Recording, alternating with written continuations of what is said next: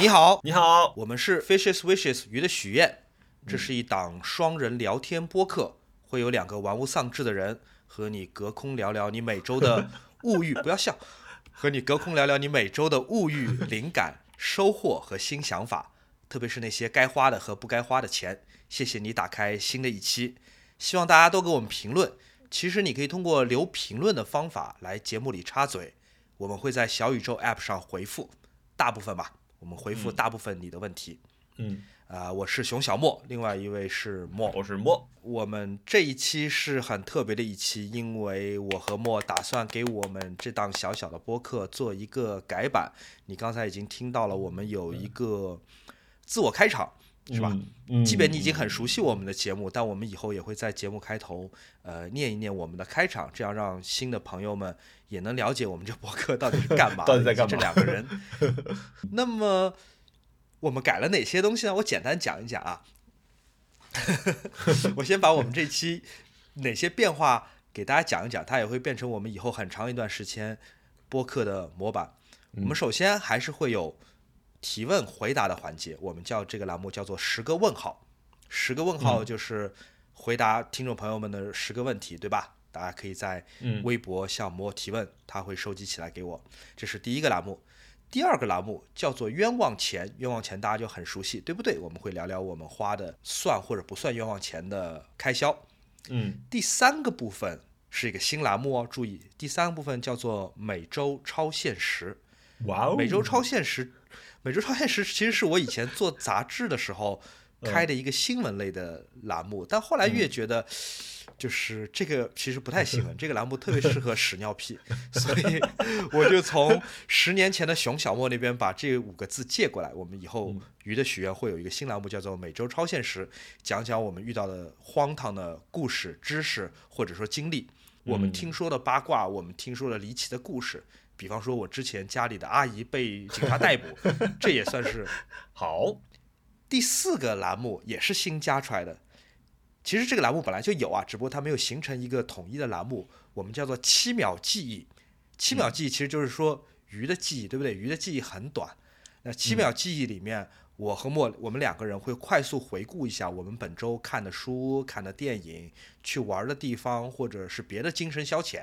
总而言之呢，趁我们转眼忘记之前，赶紧拿出来聊一聊。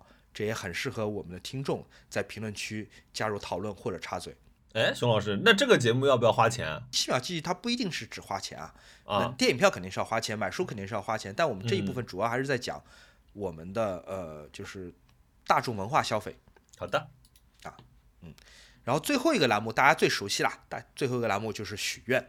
所以啊、呃综上所述，我们原来是三个栏目：提问、冤枉钱和许愿，现在再多两个，就是本周超现实和七秒记忆。那从这一期开始，我们整体正规化啊，正规化就是我跟摩尔开始训、训练自己，我们的我们的节目要开始正规化，我们希望我们的更新频率 正规化起来。我希望我们的栏目分类能让大家呃能清楚知道就是每一个时段在干嘛，以嗯及我们每一期应该几乎每一期吧，我们都会嗯给大家送一点小礼物，可能不太值钱，但保证应该会比较好玩。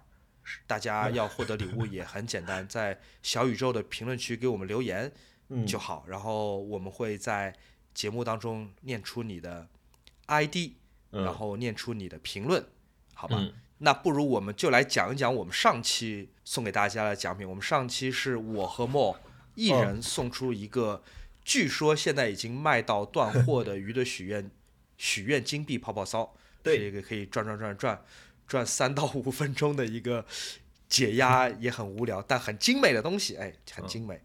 呃，要不我先来念我选中的听众朋友的留言，然后接下来你来念好不好？好，我选中的这位朋友，他的 ID 叫做乌鸦呀呀呀，他的留言是这样的：嗯我觉得许愿是否可以灵验，有时候和物体本身无关，而是自身的信念。长久的注视、触碰每个事物，就会赋予它力量。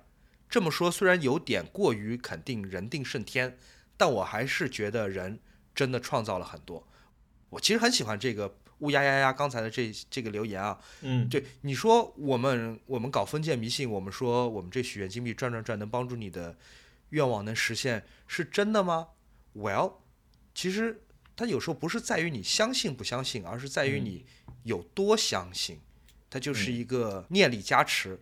所以啊、呃在很多很多我很喜欢的留言当中，我我选择这位叫乌鸦呀呀呀的朋友。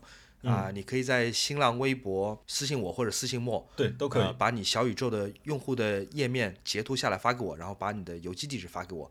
啊、恭喜你，谢谢你给我们留言。哎，你你刚刚那位朋友叫什么？乌鸦呀呀乌鸦呀是吗呀呀，好，我选的这位朋友叫刀嗷嗷，我不我不知道这位朋友我念你的名字对不对？呃，D A O A O A O O 这位朋友，就是他其实是呃讲的是跟奥本海默的呃有关的。他说一直觉得诺兰是一个技术很好（打引号的技术很好的讲故事的人）（括号褒义），他讲的很小心啊。但是但说但是呢不算狂粉。奥本海默看了之后是真的蛮喜欢这个故事的，不仅仅是因为呃所熟悉的近乎完美的视听体验，包括他惯用却还是有意思的讲故事的方式。我觉得更珍贵的是，诺兰让我作为一个普通观众，感受到能跟那个那样一个怎么讲，聪明且所处的世界、时代环境又那样复杂的物理学家共情。以往看物理学家，可能更多的去轻叹他们的聪明以及卓越，但奥本海默这里，他的智慧好像都不是最重要的一部分了。他身他的身上有一种人性的光辉，同时也有弱点。他稳定的情绪下总是飘渺着一种对善意的认定和体面，也有脆弱、挣扎、矛盾等等。虽然电影对他的塑造，我觉得并非呃非常的正面，但是还是觉得他是个真实的人类。呃，对其他人物的塑造虽然非常简略，略有点小遗憾，但也是鲜明立体，很难一言以蔽之的说感受。总之，喜欢这个故事是毫不费力的三个小时。那我选了这位朋友的这个留言，他其实没有说，哎，他要参加抽奖，但是，嗯，我也看了这部片子，呃，我虽然没有那么喜欢这部片子，可是我认非常认可他的这个说法，我觉得他说的很中肯，而且也确实是，呃，怎么说，是一个很真实的体验，所以我想把我们的这个许愿体金币送给这位朋友，谢谢他。呃，一一样就是好呀，对，把你的个人详情页，然后截图发给我，或者发给熊老师的微博私信，然后我们会呃，对，及时的送出这枚对，金币给你。留留下你的地址特别关键，留下地址 啊。然后，呃对我们，我觉得我要我要特别谢谢我们听众里面买我们这个泡泡骚的朋友们，就像我们上次讲过，这个定价它不便宜，我们都有点嗯难为情，对，但是居然卖空了，这么快时间卖空了一天，一天半时间卖出了九百枚，我这我这我真的是完全没有想到。谢谢大家，然后希望这个小东西给大家带来好运，能够实现你的愿望。啊、也谢谢上一期给我们留言的朋友，我们上期有三四百个留言，天哪！十个问号，哎，这个这个背景音乐作为栏目开头会不会有点太？我我重新选一个啊。十个问号，哦，这什么东西啊？像是按摩店的背景音乐，不可以。十个问号，呃，不行不行不行，这个音乐太做作了。呃，要不还是回到第一稿吧。十个问号，很好，great。好，从这期开始呢，我们每一期回答听众们的十个问号，嗯十个需要解答的重要或者不重要的问题。每期节目录音前，Mo 都会在新浪微博发布提问征集贴，欢迎在他的评论区留下你的提问。嗯，那我先来念前五个问题吧。好刺激哦！这一期节目我也是像听众一样，哎 我在过一个全新的过程，好好玩。我跟你讲，就是正规化。哦，好，我们今天的关键键词就是正规化。嗯好的，非常正规。第一个问题，第一个问题来自喇叭枪的凯利，立了爆发式更新的 flag 后有后悔吗？同时，这个问题里面有一个类似的问题，来自于 Kunoto，是什么刺激了你们疯狂更新呢？来，先说一下我们立下 flag 之后有没有后悔吗？有点后悔，挺复杂的，对不对？对，因为我们俩今天其实中午有打了一个电话，然后我们聊了一下，我们最 最大的后悔是什么？其实是因为 没有这么多冤枉钱怎么办？我们很怕，如果是定期更新之后，其实当中短暂的间隔时间里面，我们不足以产生足够多的精力、足够多的消费，嗯来呃毕竟是给大家更有趣的播客。对，但是看吧，我觉得我今天的感觉有点像办完健身卡的第一天。嗯办完健身卡的第一天，你总会想到自己会变成肌肉男，但你嗯不会想有多辛苦，就就撸铁有多痛，嗯有多难，都不是困难，对吧？我们今天是，对我们今天只想到了呃美好的未来，嗯，这个是我们立了爆发式更新的 flag 的心情，有后悔吗？有的，因为我们现在才录几分钟啊，十二分钟，已经哦觉得很复杂了。然后第二个问题是什么刺激了我们准备疯狂更新呢是什么呢？？Well，因为听说播客正规化之后有很多广告，然后我跟莫一拍大腿说，对我们不如把更新规律起来。把栏目正规化，哎，然后我们看看谁来投我们广告。我们是一个多么适合植入的播客啊！讲正经的啊，正经的是因为啊、呃我们原来的三个栏目提问、冤枉钱跟许愿之外，我们常常觉得每周有一些很有意思的事情，哎，好像放在哪个栏目里面聊都不合适，嗯或者呢，即使是录音前准备好说，哎，我这次要跟莫讲个什么事儿，录嗯，完之后就忘了，因为忘了没有人 Q 起来类似的问题，对，所以不如我们把格子空好。我们嗯新增的这两个栏目，一个叫做本，一个叫做本周超现实，一个叫做七秒记忆，我觉得都是很适合我跟莫大聊特聊的，所以这是刺激了我们的更新。好，第二个问题来自于 ITIAFC，听上去像是个足球队的名字是吧？ITIFC，FC，嗯想问一下两位老师，对，想问一下两位老师有什么日常省钱的心得吗？下半年想换手机和出去旅游，想从别的地方节流一下。我觉得关空调之后应该会省不少钱。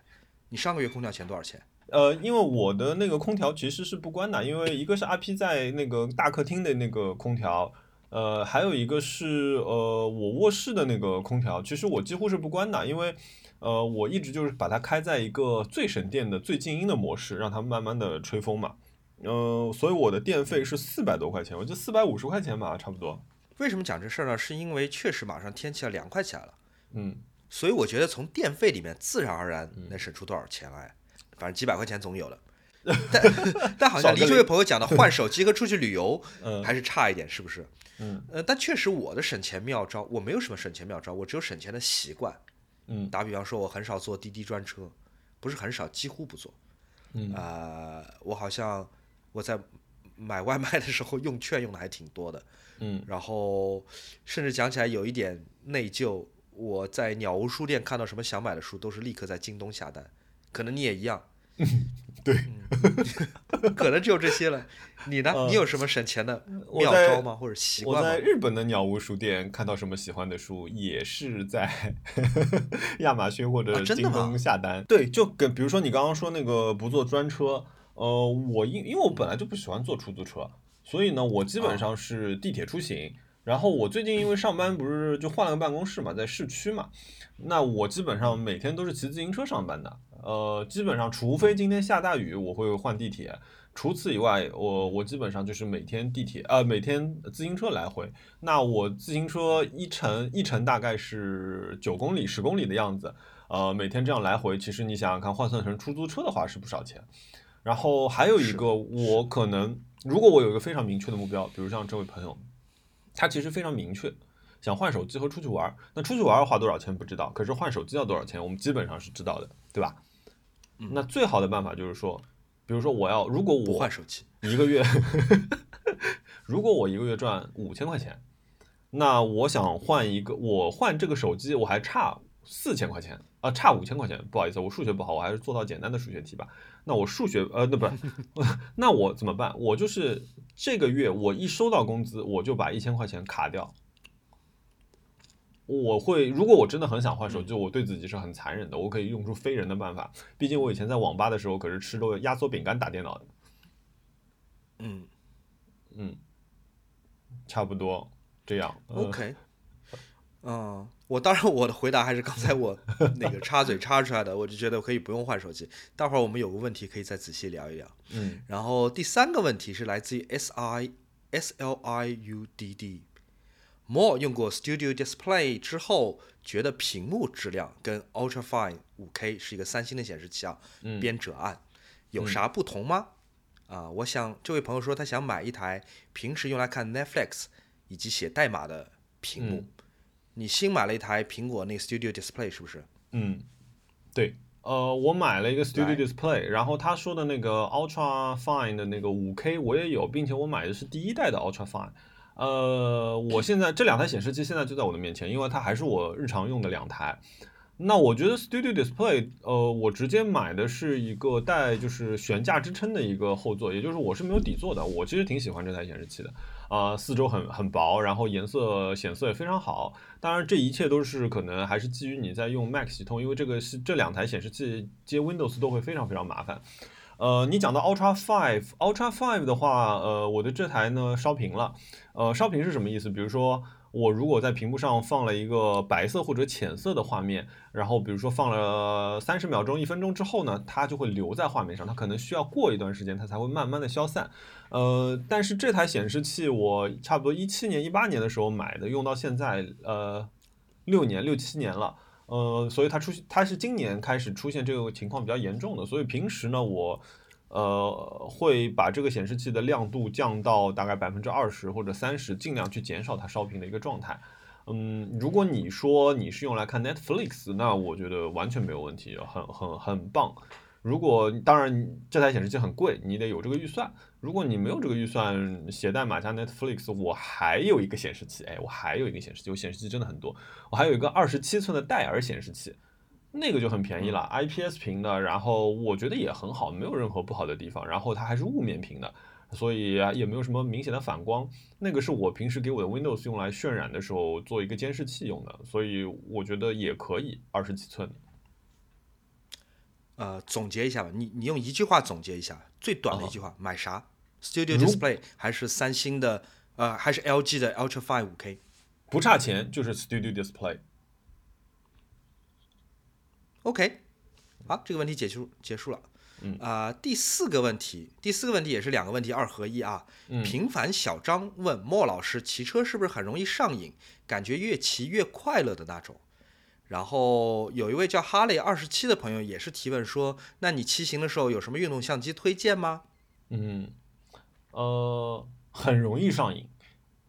就比如说我，但这个取决于你骑什么车。比如说我今天骑着，因为我上下班通勤是骑 Brompton，我骑着 Brompton 的时候，我心里就想着我的 Foil，啊、就是我那辆公路车，因为那个真的骑得很舒服。然后我今天早上看到他们那个呃 Club 一百在那个苗江路呃做绕圈呃锻炼，但是我看到晚了，我看到的时候他们已经绕完了。如果他们今天早上是让我看到这个东西，比如说五，他们是五点四十五分集合，那我肯定过去就是一通乱杀，你知道吗？就绝对肯定跑在最前面。这句话被邹邹指导听到，他要打死我了啊、那个，对我会我会被通缉。但是骑车，呃，特别骑一辆很舒服的车的时候，是真的会上瘾的。我觉得上瘾它有两种，一种是因为风景特别美，你看的时候你觉得说，哇，自行车带给你这种自由，你没有那么累，可是你又感觉风抚抚摸着你的脸，然后吹散着你的头发，然后你还可以看到远处的风景。那还有一种就是。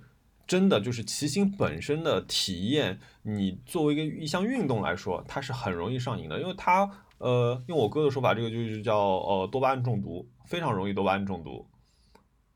然后说骑行的时候有什么运动相机？呃，我目前用的是 DJI 的 Action 三，呃，我对我来说这台相机很好，它唯一的问题就是它的那个暗部稍微有点看不见，所以如果你看过我上次千岛湖的那个 Vlog 的时候，稍微有点看不见，你就会看不见我的脸，你就会看到一个剪影在跟你说话，哎，但是偶尔呢，你又能看到他的牙，哎，就差不多就是这个样子。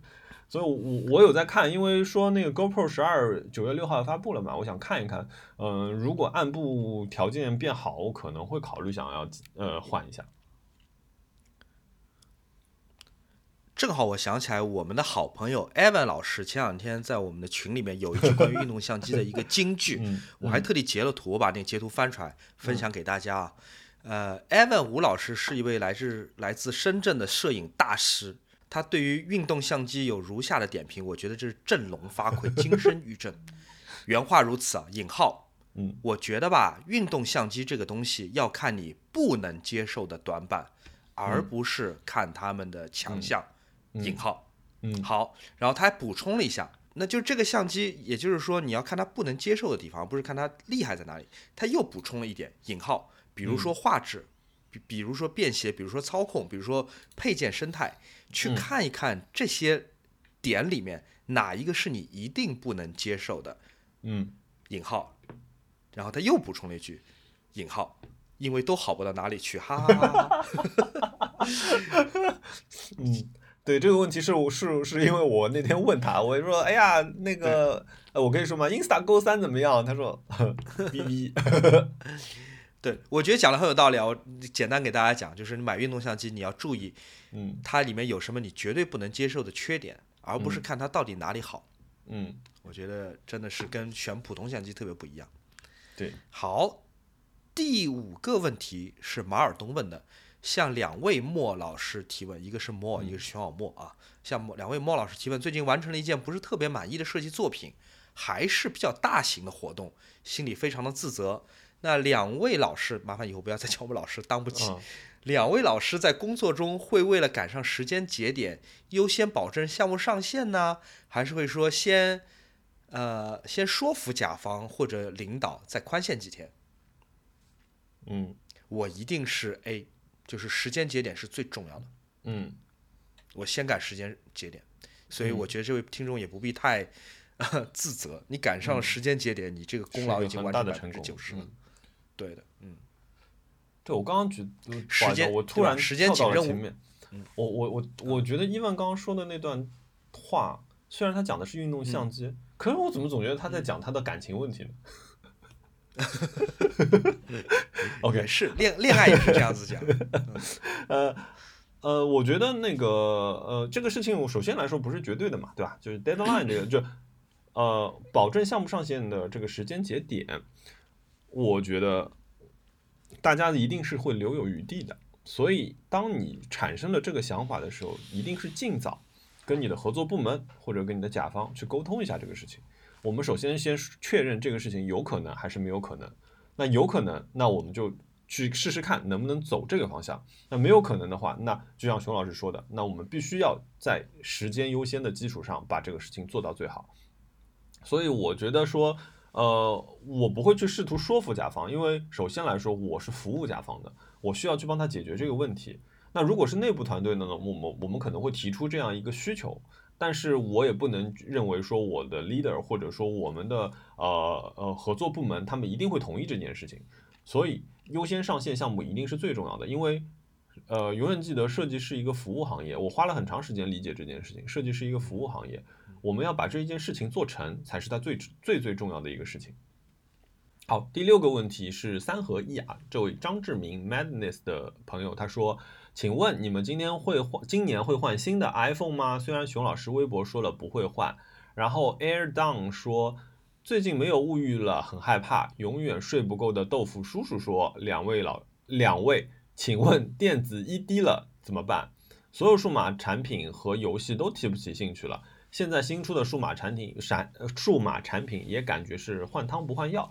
呃，没有让人眼前一亮，或者是我特别想买的冲动和欲望，怎么办？呃，熊老师怎么办？我我我们把这三位的问题，张志明 Manes 以及 Air Down 和永远睡不够的豆腐叔叔这三位朋友的问题放在一起，因为他们讨论的是同一件事情。嗯简单来说，就是新的 iPhone，我有可能我不会，不是有可能，我已经立了 flag 说我不会买，嗯然后我也不会，就如果品牌要送我，我可能也不会拿。嗯为什么？我觉得我现在手上这个机器很好，我现在用的是苹果呃 iPhone 十四 Pro Max，我觉得这是一个很好很好的产品。嗯它好到我一两年、两三年都不需要换，所以我没有必要再去制造新的需求和制造新的垃圾。那嗯既然第一位朋友问到了我会换吗？我这边在讲说我不会换，我觉得我没有必要换。嗯我我看不出它必要性在哪里。嗯 那那这就是没有物欲嘛？所以第二位朋友 L 当问说最近没有物欲了，很害怕，不要害怕，我觉得很好。我觉得物欲很强，但是又不能完全满足，那个才叫真的害怕。嗯电子 ED 了怎么办？我也不能叫说电子 ED，就我觉得满足是件很不错的状态。嗯。那满足可能有不同的名字啊，比如这位朋友说满足就是电子异地那对于我来说满足就是我不不需要花钱，不想花钱，多好，这不是一个对我不是一个痛苦的事情，我觉得挺好的啊。嗯。所以我没有冲动，呃，也没有欲望，至少即将到来的这个所谓什么科技春晚，我都不一定呃留出时间来看直播，我可能第二天早上看那种什么一张图读懂 之类的东西。，OK。你你回答完了是这个意思吗？？我我我不知道哎，他们他们思考一下，会出思考一下，你算不算回答？他们今年会出新的手机吗？我我不知道哎，就是可能等出来了看看。但我我也是啊，我觉得我的 iPhone 十三非常非常棒，哎，iPhone 十三 Pro 对非常完美，就是对吧？前两天还有朋友说，哎，你这拍这个怎么那么好看？我拿什么拍的？我说 iPhone 十三 Pro，谨言慎行的莫老师，没有没有，我是真的。不知道，我都不知道大家在说什么。好的，呃，最近没有物欲了，很害怕这个问题。就是我好羡慕你啊，我真的好羡慕你啊，你知道吧？我很怕，就是今天我一打开我的那个呃，那个那我那个 RSS 的阅读器，就是哎呀，这个东西好好看啊，研究一下，研究一下，哎，这个好像哎好像是可以联系得到的东西嘛，那怎么办呢？就这种事情我很害怕，所以 没有物欲多好啊，就是省钱。我最近因为物欲，我都跟汉娜说了，我说对不起汉娜，我说我下半年我要吃软饭了，不不是下半年吧，就是剩下的这一个季度我要吃软饭了。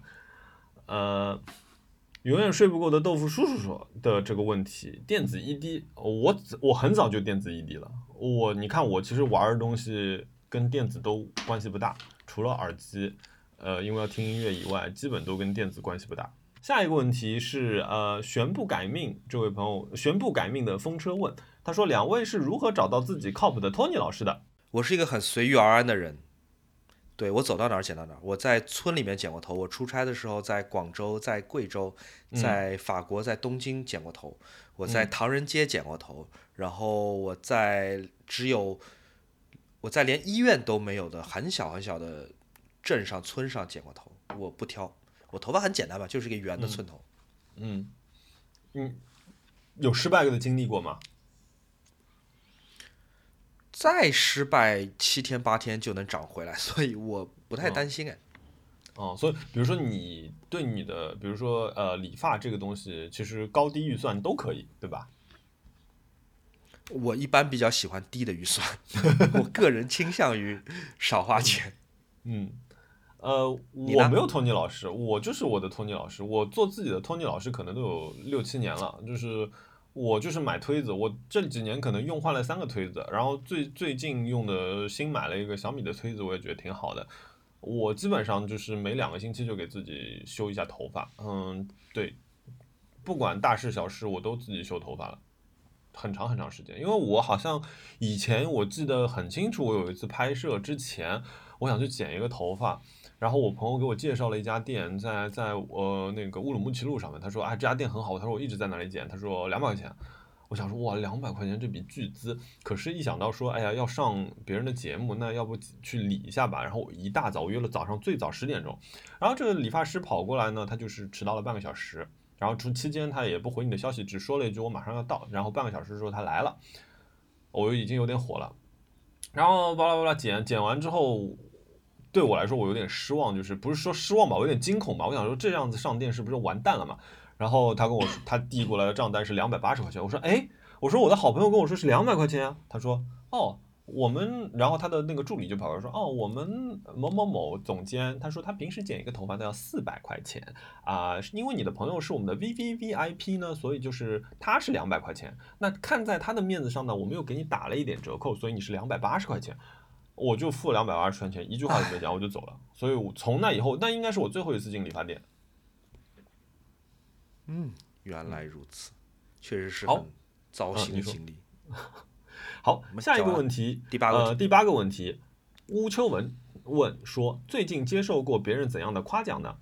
其实，呃，今年做拍照的人展览，在线下见到很多朋友，大家都给了我呃各各种夸奖啊，我都听得很开心。我这个人就是喜欢被人夸，比如说我 呃谁不喜欢喜喜欢看我拍的片子，喜欢看我拍的照片嗯 啊、但我特别特别喜欢，或者说也不能说特别喜欢，就我会时而时而的回到脑海里面，又想到那个画面的是一个女孩儿，一个观众，嗯呃，她来我们展览会跟我说，熊老师，我觉得，嗯、你不像博主。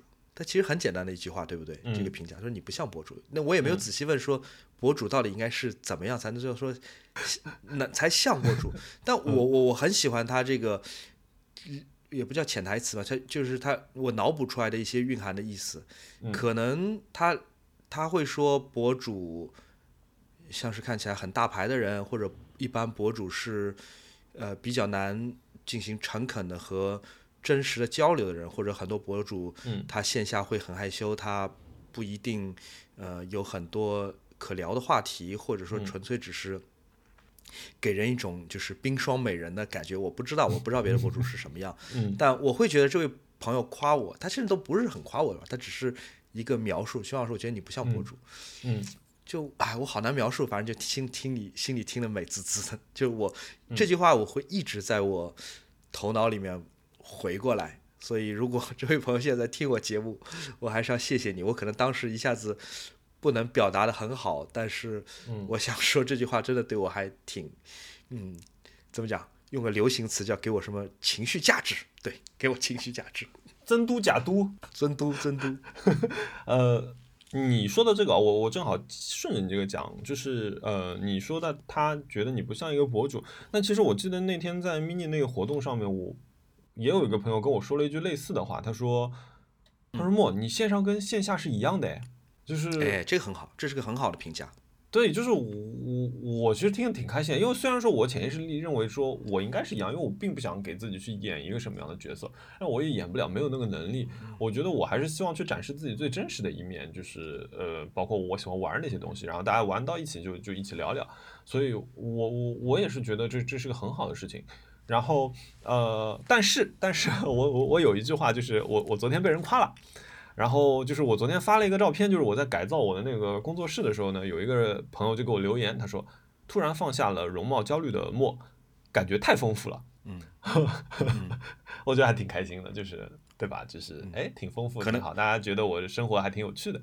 对，而且可能觉得你发型还蛮帅的，不知道谁剪的。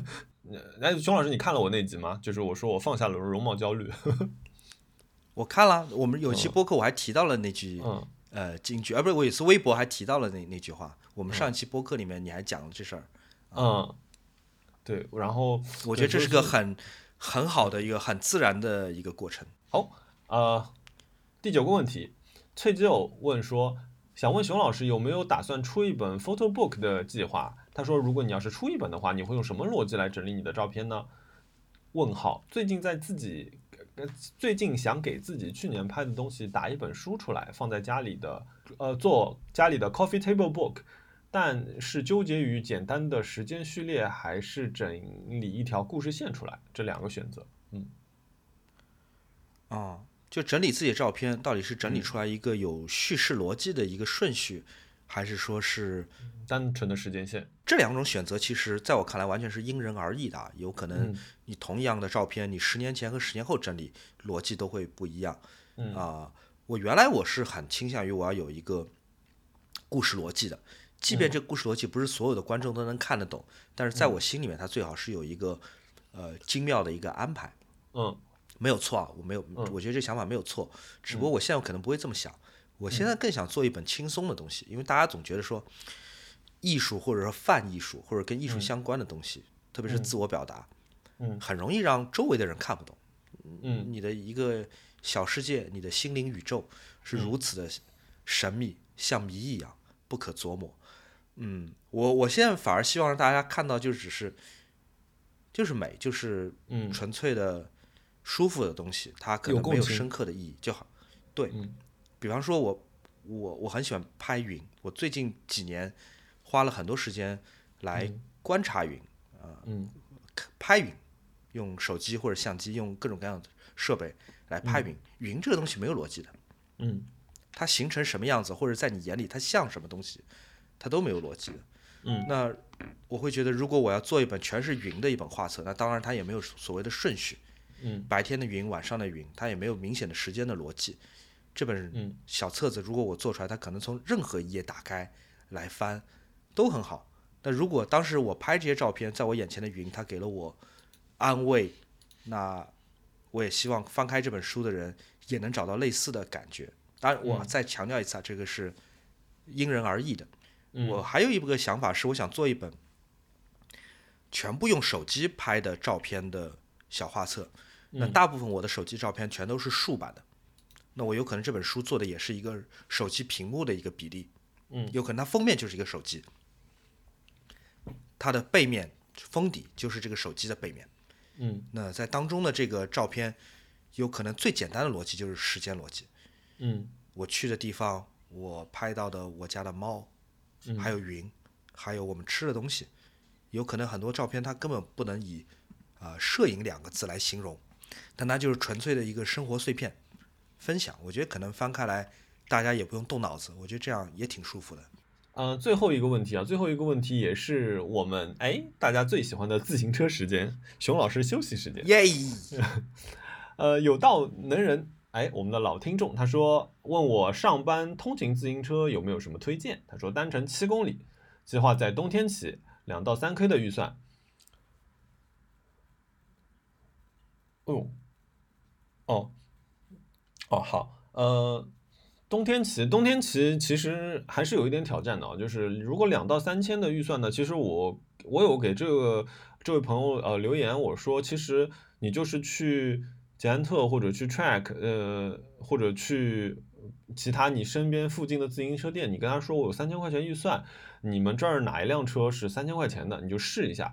呃，我觉得都不会太差。城市车你可能买一个两速、三速的，或者你买一个单速的，其实都不错。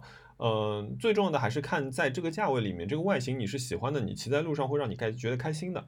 然后试一试，试一试觉得舒服就没有问题了。呃，后期王子秦老师说，呃，他说，请问骑车的时候真的会让大腿、小腿变粗吗？自己练腿练得很辛苦，但是还是不是很粗，很羡慕健身房另一个小哥。蹲的重量没有我大，但是腿超粗。我问他为什么，他说他也不知道，只有一个线索，他说他每天都骑车。另外，请问骑车的时候脚掌是用中段踩踏板还是用前脚掌踩踏？感觉前脚掌踩踏会比较能练到小腿的肌肉啊。这位应该是健身的朋友，就是你好。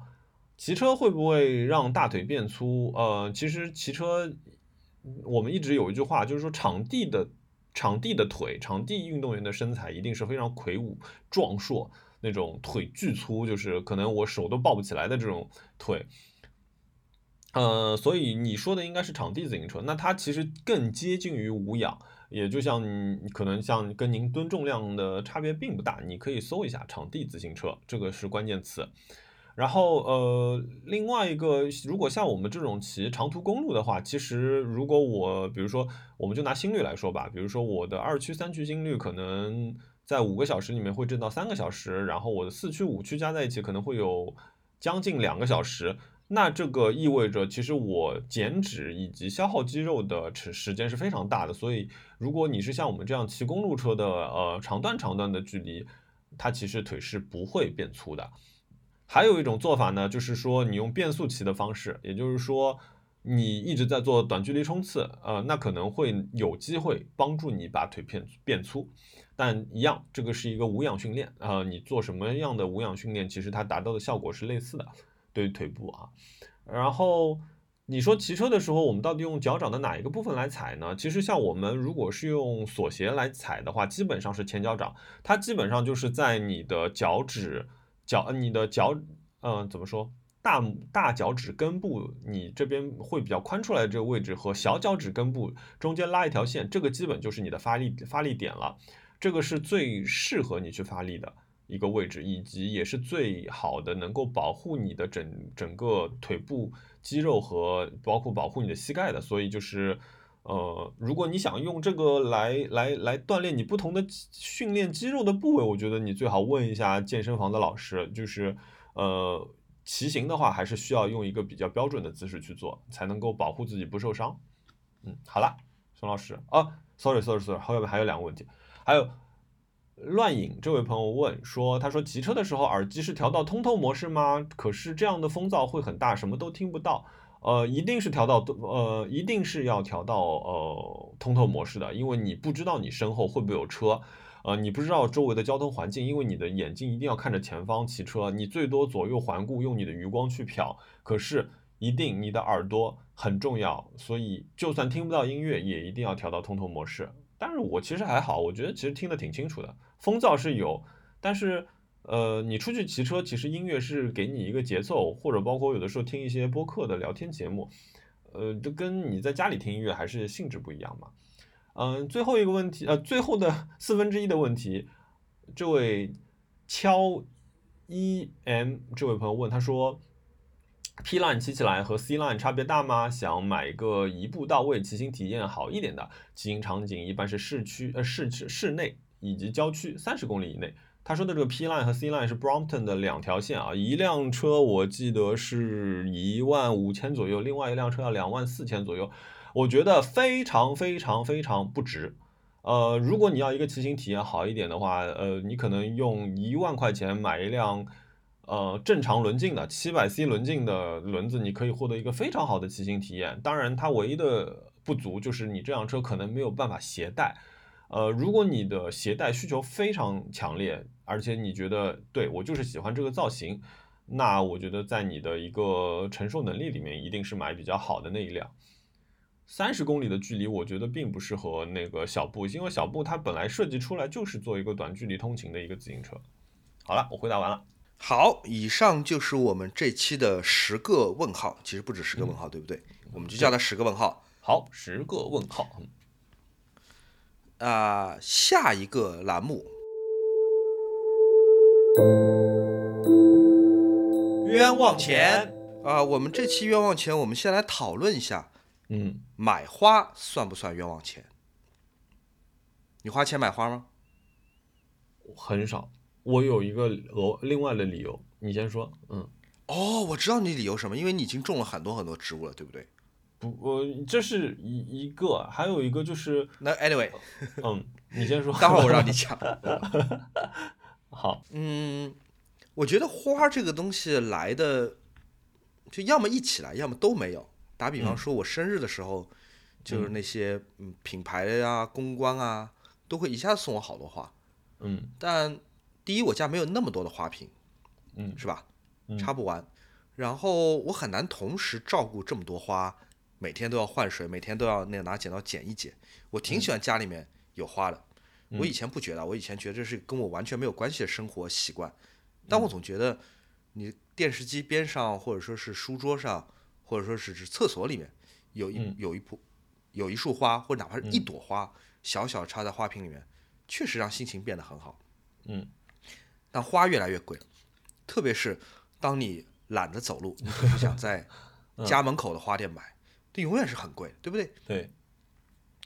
而且花店告诉你说这个花能养三个礼拜、两个礼拜，嗯，他好像永远不精确。他说三个礼拜往往只能养七天，他说能养十天的，可能两天就淹掉了。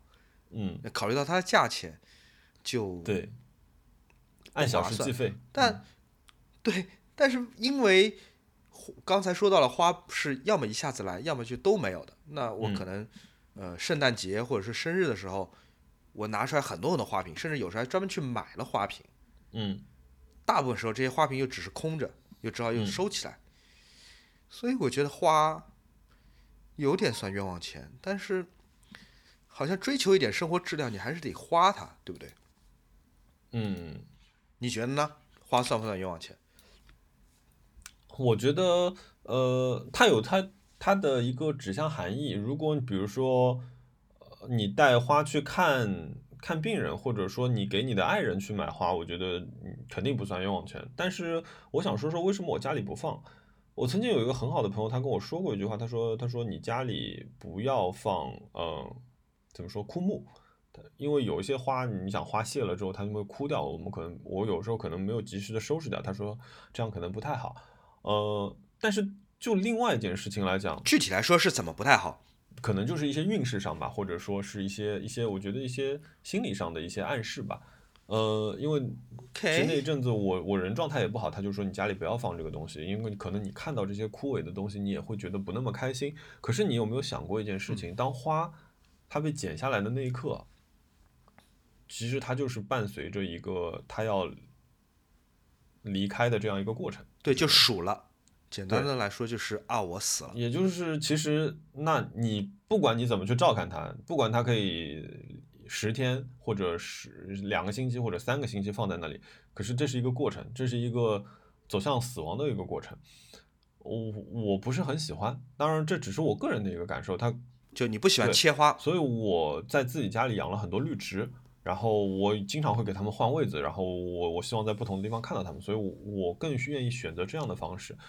呃，因为你这样好像是有一个有有生机的东西，它是一个活着的东西，它陪伴在你一起。然后它有的时候它状态好，它叶子会变得很健硕，它会整个东西张开，非常优美的曲线打开。那有的时候它状态不好，或者它干了，它就会你会感受到，它是给你一个一个互动的。那我没有选择绿植有这样几个原因啊，因为首先第一，绿植的颜色 相对比较单一，对吧？绿植没有花的，绿植没有。那些美丽的那个对植物的生殖器官，它没有了。这为什么叫绿植而不叫蓝植、黄植、红植呢？因为它只有绿色，那觉得比较单调。嗯。第二，我很怕泥土。为什么？种花，特别是在室内种花，泥土会到处都是，对不对？嗯。因为你要你要你要你要浇水，水就会顺着这个花盆底下那个孔出来，它就会带着泥汤水，可能就会流到地地板上。总总而言之，嗯。啊，还是麻烦嘛！你多浇点水，它就从碟子里面出来了。而且你家还有破坏神，有猫，嗯，猫可能就会爬那个泥土，那就会弄得爪子啊，弄得地板到处都是脏的。所以我总觉得在家里面有泥土，啊，我接受不了。嗯，切花的好处是在于，第一它五颜六色，第二它没有泥土，啊，唯一的问题就是说它的生命周期有多长。那他把我带到了第三个问题，正好是你刚刚带到的。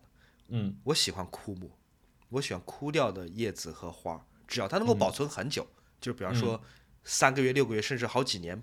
嗯，风干了那种，它不脱落，对，它不会变成粉末，那也很好。我现在家里有几个花瓶，就是因为偶尔的运气，那些花枯掉之后还挺好看的，我就一直留在那边了，不用换水，哎，不用清理，它看着还挺好看的。运气有很差吗？好像也没有，对吧？我展览做的也很成功，我们的泡泡骚立刻就卖掉了。我觉得对我运气也没什么大的影响。但偶尔你还是需要有一束 美美的像烟花一样爆开来的东西，一整束。但是一整束可能就要八十块、一百块、两百块，就是要钱，而且它寿命，哎，我不知道是不是我养的不对。为什么他们告诉我是能养一个月，能养两周？永远就没有跟水这些都挺有关系的，就是有的时候，比如说自来水，确实就是容易养的不好，你可能需要有一些无根水，就是你你水接下来放了一段时间。你家有抽湿机吗？没有，对不起。哦，因为比如说像我浇花用的都是抽湿机里抽出来的水，那它里面就没有一些天然的消毒剂在里面，它其实已经挥发掉了，说甚至是没有，因为它是从空气中抽出来的水分，冷凝下来的。无。无根水这三个字就很像《西游记》里面会出现的东西。呃，养养植物的朋友一定很熟悉这个概念。对，就是就是无就是最好，比如说下雨天，呃，比如说雨大的时候，我有的时候也会拿一个呃水桶放在外面去接一些水，就是用用用这些水来浇花会非常好。嗯，所以呃买花，特别是鲜切花，到底算不算冤枉钱？也可以请我们的听众在评论区参与聊一聊。对我来说，这是个没有答案的问题啊。嗯，好，接下来讲一讲我们最近花的钱。最近花的钱，我我最近挂了一个专家号。嗯，因为我的耳朵啊，就是耳朵一直在痒，然后有采耳的师傅就跟我说，你应该去看一下医生。嗯，那我就挂了上海很出名的那个医院，叫复旦什么五官科什么什么医院，就在那个音乐学院边上。嗯。对，嗯，我其实不太熟悉医院，特别是公立医院整个流程，我不熟悉，我有好多年没有进过医院了。嗯就到底怎么挂号，然后你挂完号你要去干嘛，然后再再怎么样做，就很复杂。然后所以他就回到了我一个常用的一个逻辑，就我多花钱能不能让这个事情变得更顺利？那多花钱的方法就是挂专家号，对吧？挂专家号好麻烦，你需要先在一个极其极其粗糙和简陋的小程序上面，嗯。你找来找去点点点点点点，先要嗯。那个把你的各种身份信息和整个个人隐私都交给那个小程序，然后关联你的什么医保卡，然后再选日期，然后当中还有好多出错，然后支付也付付钱也就支付也很差劲，然后选择的体验也很差劲，整个过程花了我大概十分钟二十分钟才挂到一个三周之后的日期。那三周之后，我如约到了医院，那个就是个很恐怖的景象。他根本没有给我感觉说，因为我花了三百块钱，所以我能不能得到比花十五块更好一点的朋友嗯更好一点的服务？没有，没有更好一点的服务，没有任何人能回答我的问题。然后满 屏的就是那种黑底红字的 LED 屏，就信息大爆炸，啊你进去就傻眼。嗯然后你问任何一个工作人员，问任何一个医院里面的一个人，他讲出来话我都有点听不懂。就我我也不好意思让他再重复一遍，因为这人显得很忙很忙很忙，嗯每个人都显得很忙，而且他喊付钱和挂号，就总而言之，他不是一个流程能完成的。对你得走来走去。你到了那，边，你对你小程序上发现你不能点签到，因为他要求你必须当天你挂完号之后，当天要点个签到，小程序上不能点，你去必须到现场去排队才能够哦签到，才能够付哦钱挂上号。那小程序对我的意义是什么？对吧？然后嗯他你付完钱，他就扔给你一张纸，你根本不知道要去几楼。因为这医院很很多很多层嘛，你不知道要去几楼。对对你再回到窗口去问说，那嗯我现在下一步我下一步要干嘛？那个人才很不耐烦的说，呃三楼几点见？那我就去了。去了之后那边有另外一个机器，嗯有另外一个机器，你要要再刷一次卡。然后我的医保卡又因为是老的磁条卡，又嗯搞了一通。哎呀，然后你排队在，你知道吧？就是那有一个嗯诊室，有一个楼层全是诊室，每个诊室前面都是人。对对，每个楼层都是对，因为他然后他排队，因为排的又很不规范，所以每个诊室门口排的队又互相交叉。嗯嗯，你要找到个位置坐不容易。我觉得熊小莫不算是个很笨的人，仍然在那个满屏满眼的信息当中，我不知道我该干嘛，或者我下一步应该干嘛。然后在你排队的时候，有非常非常多人以各种各样的理由排到你前面，比方说，哎，我刚已经跟这医生看过了，我问他一句话，或者说，哎，我开了药，我给这医生看看我的药对不对，或者说，啊，那个我是之前来过的，那个我有东西忘在里面了。或者我只跟他讲一句话，你就觉得你没法拒绝别人，因为确实都是年纪很大的对呃，资深市民，我们叫资深市民吧。你感觉你拒绝他，你就很残忍。嗯人人家就只是多问两句话，怎么了？你你嗯徐小沫，你你你急什么急？那问题是，最后有无数个人排在我前面进去问两句话。我如 如果我是礼貌而且又沉默的一个人，就永远嗯轮不到我。是，那幸好我看的只是耳道的问题，还不算什么特别隐私的部位，对不对？嗯你发现这个门是关不了的。当我好啊不容易进到这个医生的诊室的时候，我发现这个门一直被推开。有的人啊也不是进要进来，他只是推开看看里面有没有人在干嘛，你们在嗯讲什么。嗯那给我感觉特别不舒服，就是我没有任何隐私的。同时，医生也不制止他们。嗯，是，那我们再来讲讲这二百九十五块钱的这个专家号。这个专家 literally 只花了三十秒的时间，他在电脑上敲，他一边在敲，然后一边听我讲。我我在去之前已经准备好一套非常有效和嗯简洁的话来说明我的问题，嗯就是我去了采耳的地方，有一个采耳的一个技师，我不知道他本人是否专业，但是他嗯。告诉我我的耳道里面有什么样的情况，跟我平时遇到的症状有可能有吻合，我自己的嗯。猜想是什么样，但是请医生您替我看一看。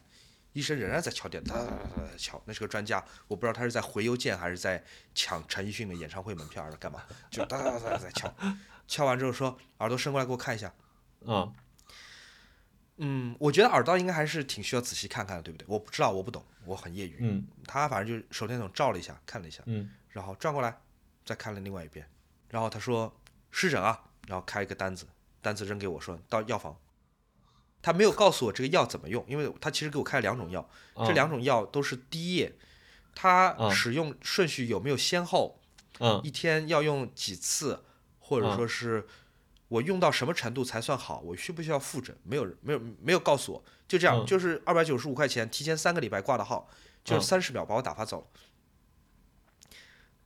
我我有很多问题啊，就比方说，呃，它会不会呃是真菌引起的？它会不会嗯复发？呃，它有没有会影响我的耳膜？呃，嗯我我是不是应该采耳，还是我应该避免采耳？我是不是嗯要避免使用呃入耳式耳机？嗯我有很多很多的问题，每个问题其实都很简单，因为我确实我是一个很无知的一个就诊者嗯是啊，医生就把我推出去了，二百九十五块钱，每秒钟六块钱，就这样子就就把我推出去了。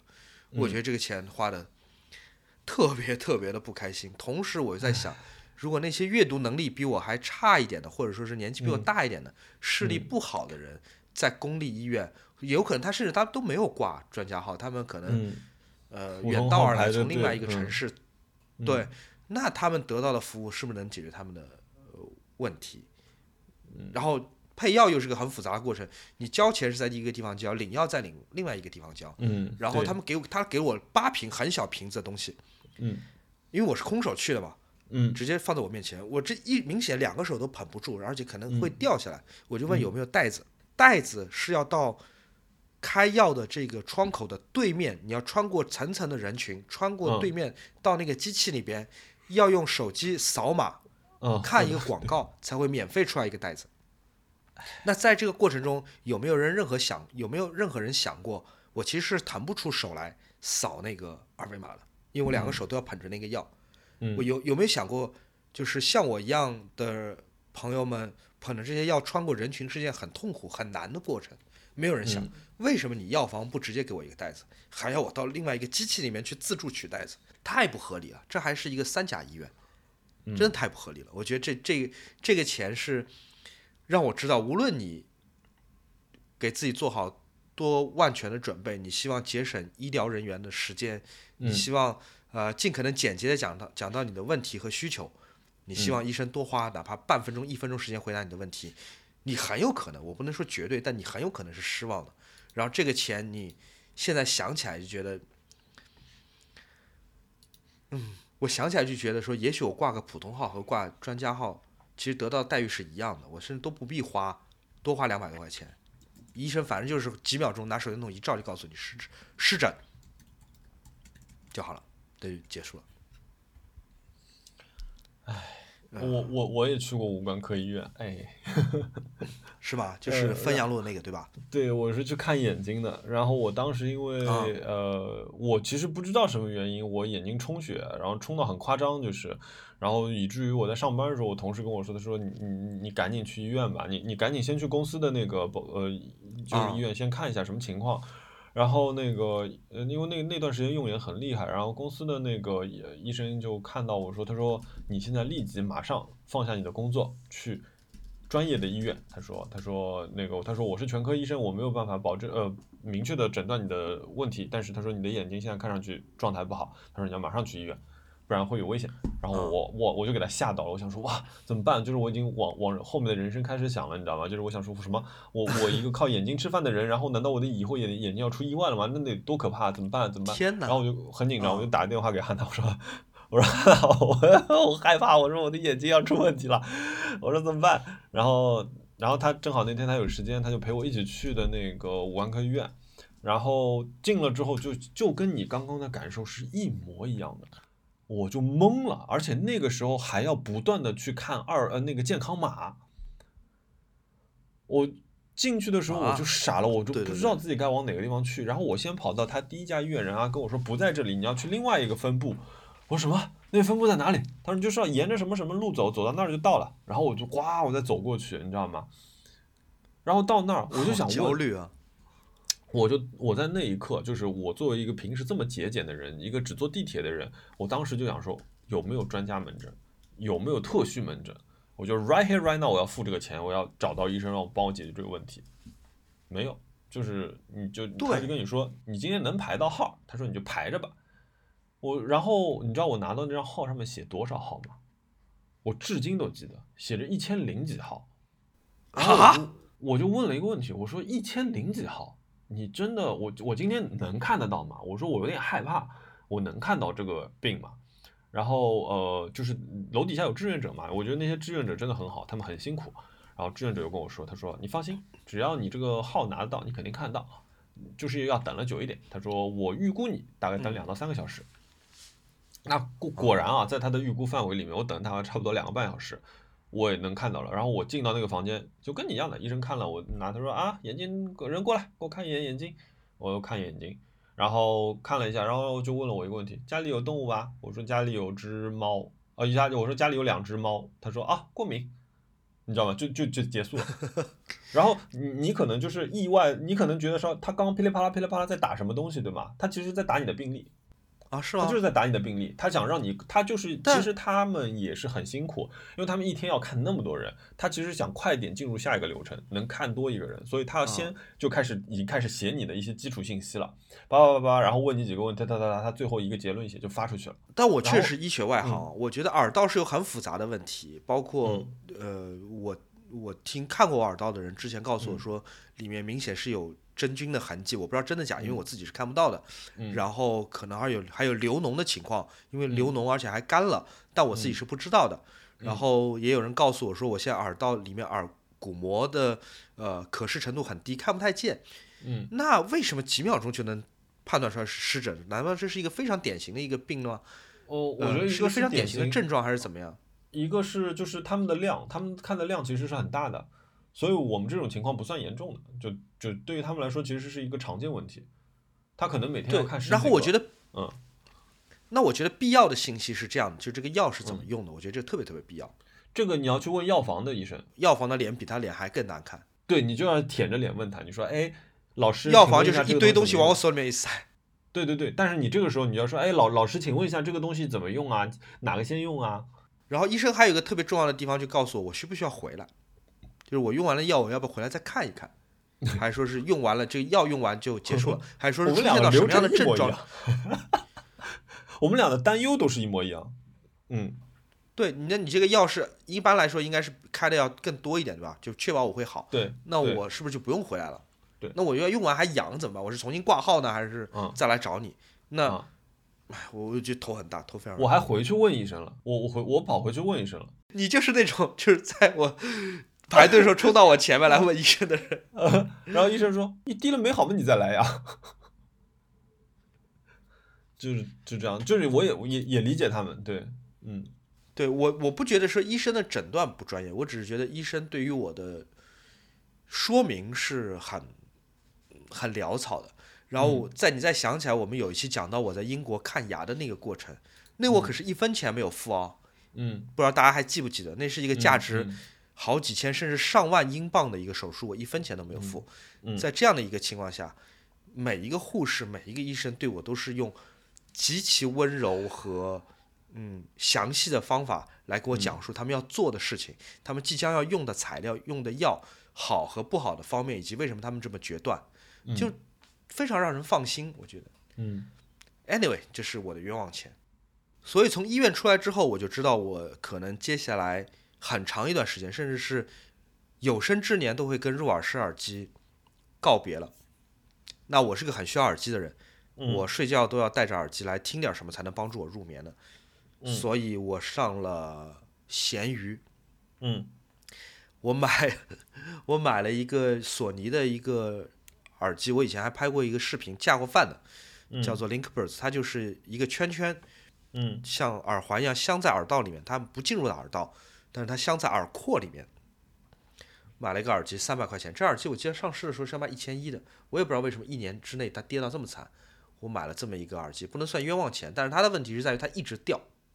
你只要戴着这个耳机，你咀嚼东西，比方你在吃东西，也会掉啊，它就会从耳朵里面掉下来，会掉下来。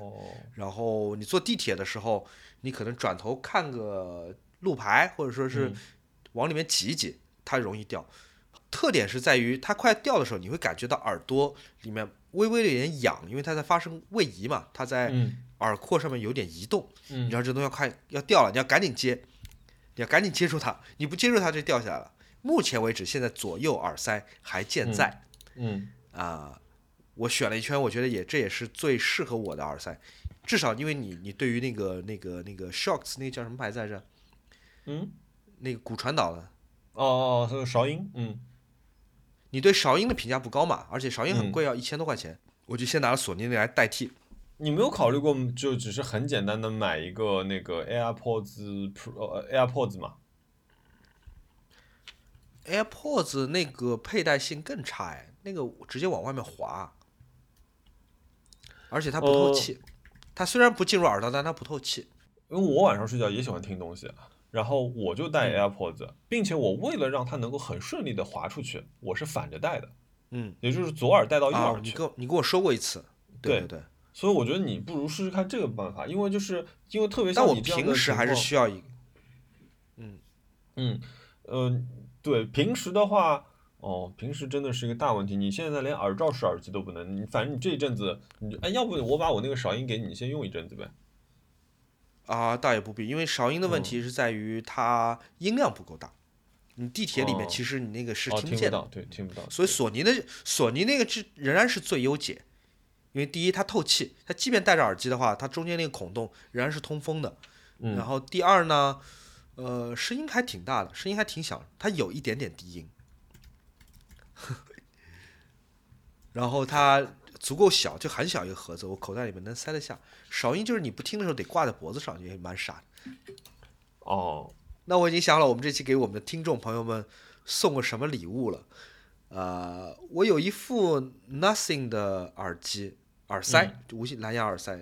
这个其实哦我用的的很少，嗯几乎对全透明的耳塞本身也是透明的、是 Nothing 送给我的。我我还一直挺珍惜的，也没怎么用。嗯那鉴于我现在这个耳朵的情况，我可能很有可能以后也用不上了。嗯我就在呀、评论区里面送给我们这一期的听众吧。啊、哇听众朋友们，其实你你不见得要留言是跟留跟耳机或者跟中耳炎或者是跟就医相关的话题啊，嗯你有可能你在我们听我们这期播客的过程当中。你任何一个节点，任何一个话题，你都可以参与。我我嗯会随机的在当中找一位朋友，对对对，抽出去。哇，这真是个非常好的奖品。诶，我好像没有花冤枉钱，因为我这一阵子花钱比较小心，毕竟因为就是有一笔嗯意外大消费之后，就是我我一下穷掉了，以至于穷的要、嗯要因为那辆车对吃晚饭，所以我没有钱花冤枉钱啦，我所以没有冤枉钱。哦，空白，哎，很好。但是，但是我能说嘛？因为我就是，因为也是因为省钱，就是为了省钱，其实我用那个旅行材在自己做一张桌子嘛，自己设计的吗？我自己设计，然后自己建模，然后呃算了各种尺寸，然后跟那个旅行材的厂家去联系，说让他们帮我切成这些地方哪些地方打孔，然后运过来，然后总共大概有二三十根的这样的铝条，我刚刚就在组装嘛，就我不是回到家差不多七点钟之后，你说几点钟开始？哦，对我们说几点钟开始，后来我不是说尽量晚一点嘛，我说我想装一下，但是其实我刚刚装了两个小时，也就装了大概一半不到，哇，这个真的好难装。就是就是你知道有有一种什么感觉吗？就是一个文科生在建大桥，你知道吗？一个文科生建大桥，我也不知道，我就是现在我把那些东西虽然虽然好像放到了一块儿，但我不知道他们会不会 OK，我也不知道他们会不会摊掉，我也知不知道他们就是对最后能不能完整的组装起来，就是一切都是个未知数。我今天录完播客，我还要继续弄这个东西。那它目前的状态是什么样？它看起来像桌子吗？就我刚刚发给你的那张照片，你看到没有？它现在就是一个铝合金的框架，因为上面那张桌面的面板在我家门外放着，然后桌子的一些侧板，我要搭完这个框架，量完尺寸，我才能去定做这些侧板。所以现现在来说，我只有一个框架。那我能问问你，目前为止花了多少钱了吗？你说为了这个旅行材吗？对，为了这个桌子，因为设计是你自己做的，那就是嗯其实就材料的钱嘛。嗯，一为了这个桌子花了一共是一千三百块钱的铝合金型材，因为我这张桌子很大，然后呃以及中间的结构很复杂，因为我还要放一部分工具，呃，然后我还买了一块木板，然后这块木板呢是这样子的，就是说你知道一一张成品木板。它的尺寸是一米二乘以两米四，你知道吗？虽然有一点点公嗯公差啊、嗯，那如果你在网上买了一块，比如说我的桌面是八十五、八十六乘以一米六的这样一个桌面，我只需要这样大，对吧？但是报价依然是一块整板的价格，因为你切下来的东西别人也没用，所以他还是会，他只是会帮你多切一下，收你一个切割费，他就给你了。那我现在就是说，所以我的成本里面，哎，这个也是冤枉钱。我的成本里面就有一部分的板材是我用不着的，我我也不知道要怎么办，我只是尽量让他们切人看上去能用的尺寸，看看家里哪里用得到。但是那几根木条是浪费掉的，我实际上用到的大概是半块板不到的这样一个面积嘛，所以呃，等于说我有我是三厘米厚的桦木板，所以我差不多有三百五十块钱是冤枉钱。被裁掉的木头值三百五十块钱。对。OK，哎，我想问一个不太礼貌的问题啊。嗯。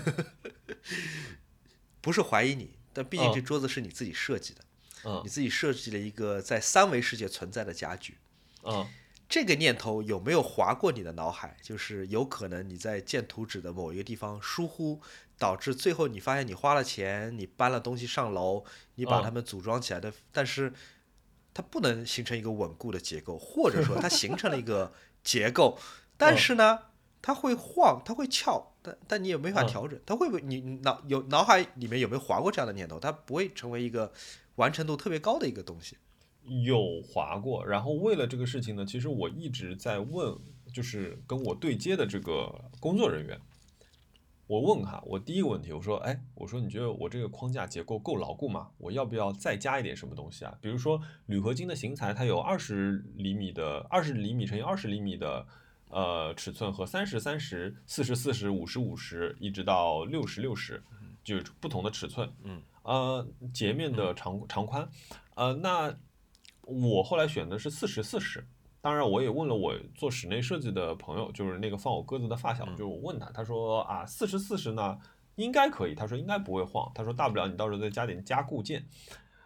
然后我就问了那个人，那个对接的人说啊，这个肯定没问题，他说你这个不晃不晃的，他说你这个结构，就是我做了很多冗余结构，我这个钱也是在这个地方，因为我没有办法像一个厉害的力学设计师那样去分担每个地每个地方的重量，并且让。每个地方的承重是合理的，所以我只能做冗余设计，也就是溢出式设计，保证这个东西不晃。呃，为此我也花了很多钱，因为你你的那个怎么说，铝合金型材一厘米就是一厘米的钱。呃，嗯，然后至于你刚刚说这个东西能不能做出来的时候，我我问了那个人，他说，嗯，他说你这个桌子，首先啊，他给了我一个肯定，他说，嗯，你这个桌子做的挺精致的。我说，哦，谢谢你。我说，那。我说这个桌子算复杂吗？他说不复杂的，肯定能装起来，你放心吧。然后我刚刚大概差不多给他打了一个小时的电话，就是给他语音，然后跟他说每个部件到底是什么，我这个东西到底怎么连，我跟这个朋友打了一个小时的电话。对，所以就目前看来，它可以成为一张桌子，它至少至于它能不能成为我电脑里那张桌子，我不确定，让我们拭目以待。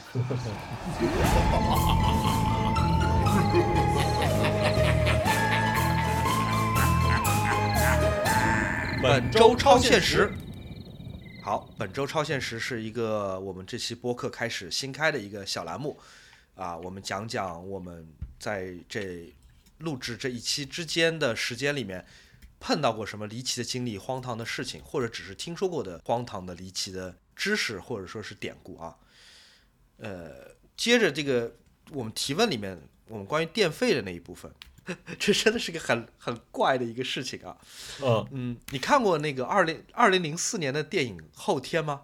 嗯，看过。罗兰·埃默里奇导演的那个灾难灾难片，嗯，大家都看过吧？是吧？嗯，听众朋友们都看过吧？对，我替大家说对。嗯，后天，对，后天是一部关于全球遭遇极端气候变化，因为人类不珍惜地球环境，然后导致了这个。地球急速寒冷，变成冬天，不只是冬天啊，零下几十度、上百度的这么一个故事，整个地球被冻起来。那呃，我是在《Wild》那个那个那本杂志叫《Wild》，你知道吗？那个科技杂志。嗯嗯。Wild 的 YouTube 频道里面看到的，他采访了当年的主演，就是杰克·杰伦哈尔嘛，杰克·杰伦哈尔演过别的我很喜欢的电影，比方说《断背山》，哎，那个叫什么啊？《Donnie Darko》是我很喜欢的一个恐怖片，青春片加恐怖片。杰克·杰伦哈尔还演过《夜行者》，还演过在那个蜘蛛侠里面演过一个蜘蛛侠第二季吧，演过那个那个一个一个一个反派。Anyway，是个很喜欢的一个演员。他里面有一段，他回忆他二零零四年他拍《后天》的这个过程，我觉得真的是太太超现实，因为这是部超级大制作的好莱坞的特效片，对吧？他们为了得到一个壮美的雪景，整个剧组是到了加拿大的魁北克，在冬天拍的。魁北克在冬天是零下几十度的，就是大雪纷飞，天地一片白茫茫。嗯，但是他们在魁北克也不是直接拍实景，埃莫里奇导演和整个剧组嗯拿了电影的很大一部分预算，在魁北克搭了一个室内的摄影棚，来模拟冰天雪地里面的纽约的街景，都是白茫茫一片，是吧？然后 室内影棚，室内影棚，而且他为了让整个剧组和演员不抱怨，有最佳的工作环境，这么一个硕大的复原了一个城市的这个工作室，这个摄影棚。嗯。在里面加温，哎，加温加到了华氏，他说华氏八九十度，好像就摄氏三十度左右，呃嗯。雷人不雷人？就整个剧组你都已经到了一个冰天雪地的地方了，你嗯搭了一个，你搭了一个室内影棚，你跟外面的这个环境完全隔开，而你这个电影的主题是讲冰天雪地，你外面就是真正的冰天雪地，你没有拍那些冰天雪地，你搭了一个假的，里面造人造雪，搭整个假的纽约的场景，所有的演员假装瑟瑟发抖，就冷到那个不行，嗯。然后化妆师还给他们画上那种冻伤，然后吐出白气，所有的这种特效三 D 堆上去，做出一个假的冰天雪地。然后你这个片子，你这个是个环保主题电影啊，嗯。你讲的是人类不珍惜环境，所以导致嗯大量的碳排放，全球变暖，然后最后大自然的反噬和报复给了你冰天雪地，然后你是用一个最浪费能源的方法来把它实现出来的，哦，这个听上去像一个荒荒诞小说，就是太离奇了，太离奇了。哦，这个很离谱。上百号人呐、你们缩在一个这个，呃，也不是缩在，应该是非常舒服的待在一个极其宽敞的一个影棚里面，在这个影棚里面造出了天与地，我觉得雷人。所以接着我们刚才讲的这个夏天的电费，我特别特别想知道埃莫里奇收到的电费账单是多少钱。哇，我这个可能这个还好是在当时，如果是现在在现在，他这个片子可能会就是胎死腹中。真的会被骂死啊！因为我我看后天看了很多很多遍，我是没想到他会用这么矛盾的方法来实现那个情。荒诞现实主义。你你有什么要讲的吗？我有一个，我有一个就是呃，怎么说？对你经历一个超现实的人际关系危机。因为哈娜有一个她自己的节目，呃，她会拍一些呃轻松的 vlog，带大家去看展览。她现在她她自己想做的一个新栏目，那作为我，我一定要支持她，对吗？就是那我，而且因为我们当时商量好的就是买 FX 三这台机器也是要大家一起用的，我我来给大家讲一讲，特别是对相机不熟的朋友，嗯，呃，就像我们上期节目讲的，嗯，莫买了一台电影机，我只讲这技术的部分这台电影机 FX 三是跟我跟苏正阳老师我们用的这台电影机是一样的，它上面有很多扩展性的按钮，就那个那个那些按钮在出厂的时候是没有被赋予功能，或者是赋予一个基础功能，但是每个使用者。是可以给每一个按钮去定义一个功能，比方说我们左下角的一个按钮是设置为白平衡锁定，你要在菜单里面选的，因为那个菜单索尼的菜单挺傻的，你要按好多次按钮，你才能够给一个按钮来设定一个功能。那你要嗯。按照你的使用习惯，给五六个按钮都设置一个功能，这个嗯。叫做相机的设置。就是，也就是说你，你出厂之后，你按照你的喜好，按照你的使用习惯，对一个相机进行调教，这个过程特别特别的烦。好，解释到这里。对，谢谢谢谢熊老师的解释，就是呃，比如说它里面的三级菜单、四级菜单里的一些小设置，可能会有十几项的设置，你要去设置到你自己的一个使用习惯。汉娜说找了一个摄影师的呃怎么说实习生，他说他说那个想那个男生呢，他说想试一下呃 FX 三，他说他对这台相机也很感兴趣，他说能不能试一下？我不会太细的去看他对相机做了什么，那我拿回家，我下午不是要拍我自己的那个就是重装工作室这个这集 vlog 吗？我就发觉，哎，怎么什么都不对呢？我当时的反应是，这是我的相机吗？就所有你赋予按钮的那些功能、自定义那些功能都不见了。它都变了，因为我喜欢拍二十四帧的，更更接近电影感吧，就这样这样的说法吧。呃，但是我发觉怎么变成了 P 制式？因为里面的帧数变成了三十帧和六十帧。嗯，呃，我就很好奇，那顺着这个我就继续开始看，哎，我的 PP 里面设置的 S log 怎么不见了？哎，我这个按键怎么不是按出来这个效果呢？然后我就问哈娜，我说哈娜，我的相机的设置好像被冻掉了。呃，我我我说怎么回事？他说啊，不会吧？他说我就问一下。呃，我说对，你帮我问一下，怎么样能够他调了哪几样东西？告诉我，我把东西调回来。因为我说我下午我要自己拍东西。然后哈娜发过去之后收到的回复是，呃，你把相机恢复出厂设置吧，重新设置一下就好了。就这个男生是这样回复你的？对，他是这样回复我的。我我当时我就愣掉，我我说啊，嗯，什么？是我不知道要恢复出厂设置，还是说就是？是是怎么样的？就是我我火很大，你知道吗？然后因为又不是人在面前，我没有办法发火，我就在那儿暴跳，我也不知道该怎么办，我就是跟 跟跟哈娜闹别扭，但是好像又觉得自己不对，不就是改了设置嘛？你把它改回来，不就是恢复出厂设置就好了吗？对吧？你为什么要跟哈娜去发火呢？所以我那天就很困惑，也就是为什么第二天我问你的时候，我又把我们的聊天记录截图截给哈娜看，说你看，不是我有问题，这是正常的。你怎么可以借一个人的东西拿回去？首先你要告诉我，哎，呃，莫，我想改一下你的设置，可以吗？那我如果说可以，你就改，那之后的都算我自己吃尽，对吧？如果我说不可以，那你就不要动我的东西，你就用我的东西试一下，体验一下就好了。那还有一种就是说，你还回来又跟我说，哎呀，他说那个我刚刚改了你的设置，但是我帮你改回来了，我现在把这个东西还给你。你如果觉得有什么地方不对，可能是我忘记了，不好意思，对吧？那也是一件事情。我从来没有收到过理直气壮的跟你说，你重重置一下你的机器吧，这简直就是重装整个电脑系统，就你知道吗？这就是重装一个 Windows 系统的复杂程度，我整个人就炸掉了。就是这这对我来说是一个非常非常超现实的事情。就我一直到我跟你聊天的时候，我才反应过来，我其实没错。这件事情交给观众朋友们来评理的情况就是说。如果你有一台相机，如果你对这个相机做了一些个性化的一个设置，然后一夜之间这个相机设置都不对了，你即便你恢复出厂设置，你还得重新调一遍，那么你该不该发火，对吧？相机本身没有损坏，它只是设置变了。这件事情呢，啊，莫在录之前我们聊过一阵啊，我觉得我是一个与人为善、很少发火的一个人，但在这件事情上，我出奇的我和莫是站在一边的。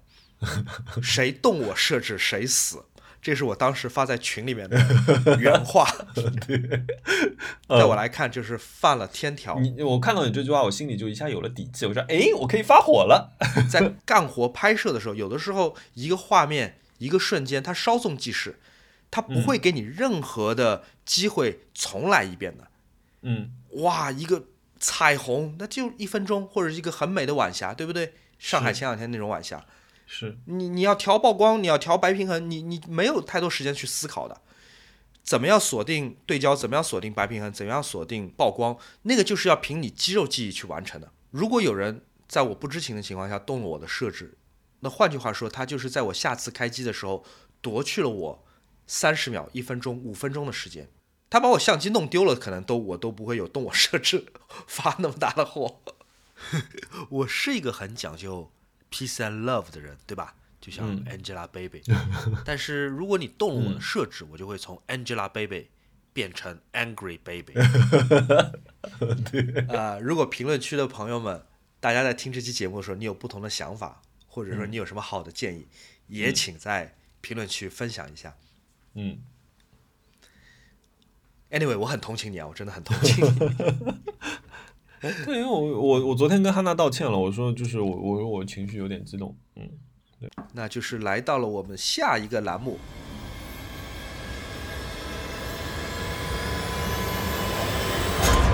七秒记忆。七秒记忆也是我们一个新栏目啊，是让我们快速回顾一下本周看的书、看的电影或者别的精神消遣，七秒记忆当然是鱼的记忆了。我们看过什么，读过什么，经历过什么，如果不赶紧分享出来，很有可能就会转眼忘记。所以在我们转眼忘记之前，赶紧聊一聊。我知道你刚看完奥本海默，你来聊聊你对于奥本海默的七秒记忆吧。我终于可以讲奥本海默了。我天啊，你知道吗？我我我那天去的时候，其实我很害怕。其实我们录完上期节目的时候，我就很害怕，因为熊老师跟我说这是太高，对他说这是诺兰生涯集大成者。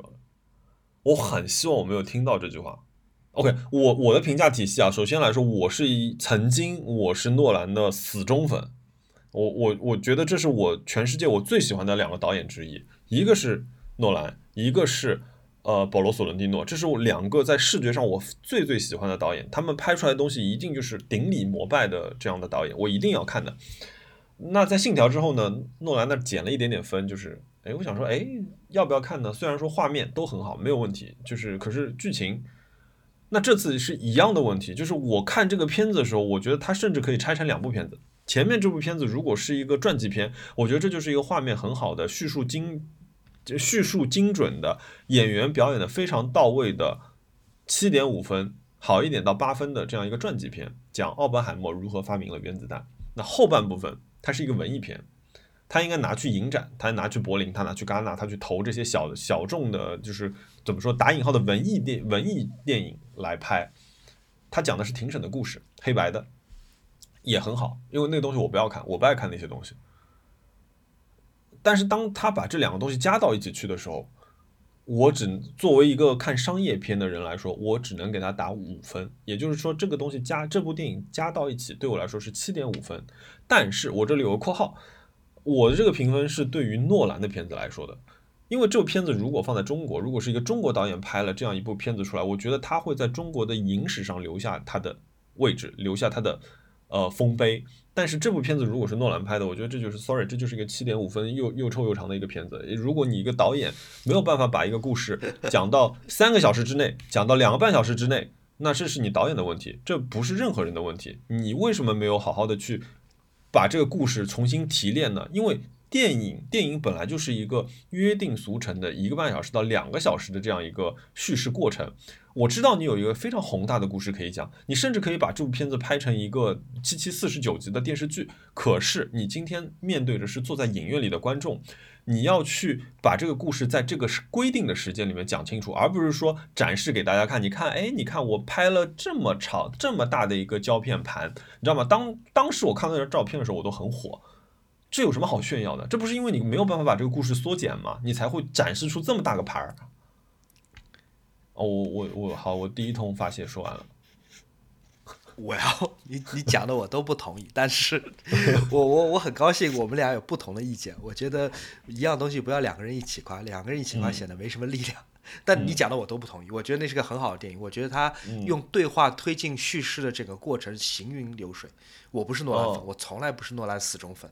嗯，我仍然坚持我的想法，我觉得他是一个诺兰电影的集大成者，而且我也不觉得他长，但。每个人都可以每个人的想法，对不对？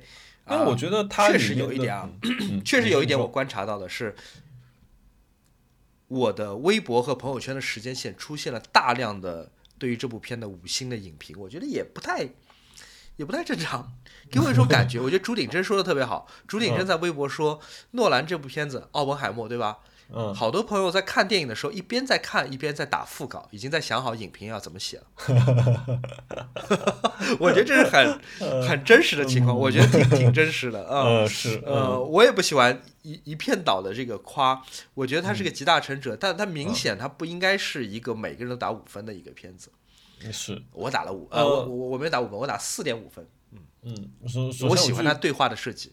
呃，我稍微补充一下，就是我觉得首先来说，比如说你你说对话的设计，可是同样的是说，我觉得他们里面每一个演员他所饰演的这个人的脸谱化很严重，也就是说，这个人你就知道他是好是坏。嗯，他失去了我当年在看《黑暗骑士》的时候，我甚至都不觉得小丑是一个坏人，我觉得小丑是一个哲学家，他是一个悲观的哲学家，他在提出一些哲学问题，而不是说。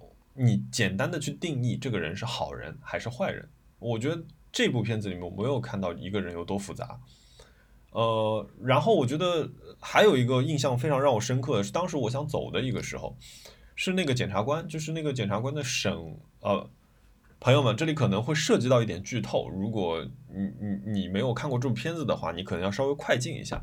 嗯嗯嗯，我我觉得那个检察官故意要营造出他是一个非常尖酸刻薄，并且怀有一个不好目的的这样一个人，太过于明显了，就是这是一个。动画片式的人物，所以我我我不喜欢这个片子。我觉得这部片子里面演员无可挑剔，他们演的非常好。画面我觉得 DP 拍的非常非常好，这个这个画面是无可挑剔的，就是对于这些设备的运运用以及最后的呈现，剪辑我也觉得没有问题。我觉得呃节奏叙事节奏是很好的，哪怕它已经长达了三个多小时，呃。不是不是叙事节奏，是画面节奏。呃，然后还有一个音乐，我觉得音乐不出彩，呃，也没有也没有不好，它中规中矩，就是它就是知道，就是说要在你需要快睡着的时候给你轰一下，让你醒过来，然后继续可以延续这个三个半小时的一个长征。呃，然后说到了那个原子弹爆炸的这个部分，就是说，我觉得他拍的很好，他拍的可能是能你能够想象到原子弹最好的状态。但它绝对不是你看到卡冈图雅时候给你带来的视觉冲击。我觉得可能一方面原因是因为所有人都看过原子弹爆炸的一些资料的影像，所以我们对它大概是有一个概念的。所以他用这样的方式去拍的时候，我觉得挺正常的。难道不应该这样拍吗？你就是很写实的拍了这个事情而已啊！啊，而已这两个字删掉不好。对你很写实的拍了这件事情。对，你知道吗？就是。对，我然后我在电影看到庭审那一段的时候，我跟哈娜互相看了一眼，我们当时的眼神是要走吗？因为我们两个人今年可能只坐在电影院里看完的电影一共只有三部，基本上其他都是提前走的，所以对当时我们俩都有这个反应。然后我后来我想说，好吧，这是诺兰的一部电影，我还是要看完它，嗯，所以才看完了。Well，那让我们。Agree to disagree，但确实你不是我认识的唯一一个对这个电影有微词的人。我还是我还是保留我的意见，我觉得我觉得我很喜欢这部电影，我非常非常享受它。我还会再看一遍。我觉得 IMAX 我坐太前面了，以至于我看到那个小罗伯特·唐尼的脸就是下巴太大了。我想坐远一点，我想更完整的去看到整个构图的画面，所以我肯定会再看一遍。那我替诺兰先谢谢你，又贡献一笔。我前天看了 Netflix 的一个纪录片，是关于威猛乐队。我不知道你熟不熟悉威猛乐队？不知道。威猛乐队是一个一九八零年代短暂存在过四到五年的流行乐队。我待会儿会说这个定义是不是准确啊？他威猛乐队有两个人组成，一个是 Andrew Ridgeley。另外一个是之后大红大紫的 George Michael，哦，George Michael，然后威猛乐队被当时认为是一个青春偶像乐队，有点像一个嗯有才华的 TFBOYS，这样说会不会被打？还穿着渔网衫，他们都是青春年少的小男孩，十八十九岁，好不容易得到了一纸合约，然后突然之间在四五年内开始走红，在此之前他们是没有任何。音乐学习经验没有任何专业的知识，甚至在行业里面不明一文的人。嗯嗯。但 George Michael 和 Andrew Ridgeley 在四五年时间里面写出来很多很多爆红的歌，比方说《无心快语》（Careless Whispers），对吧？嗯，很出名。Time can never mend careless whisper of a girlfriend，你肯定听过吧？还有 Last Christmas，Last Christmas I gave you my heart，and the very next day you gave it away。其实都是很青春快乐的音乐。他们在一开始是被乐评界认为是呃代表了青少年文化对于主流成人世界的那种反叛，但很快他们进入到那个新浪潮的那种风格里面去。然后用合成器啊，用当时流行的风格去写一些舞曲化的歌，很多很红的歌。而且威猛乐队是第一个，真的是第一个来到当时刚刚开放的中国进行演出的西方流行乐队。哦，威猛威猛乐队甚至有一部一个多小时的一个纪录片，记录了他们在一九八二年还是八三年八三年好像是嗯来中国演出，然后他们走上街头看那些所有人都穿蓝颜色的衣服的中国，然后他们在北京工体看开演唱会，你看到那些当时年轻的中国人，其实还是有点手足无措的，不知道嗯。要不要站起来一起跳舞，要不要嗯。鼓掌拍手，就嗯。整个当时留下了中国的画面，我觉得都特别特别的珍贵。嗯。有必要讲的是，这乐队的两个人，Andrew Ridgeley 和 George Michael，他们其实都不是英国主流家庭的小孩子。Andrew 是一个埃及移民的小孩，George Michael 是塞浦路斯移民的小孩。他们的父母要么就是开餐厅，要么就是开杂货店。总而言之，他们都不属于英国当时，呃，社会中间的中产力量。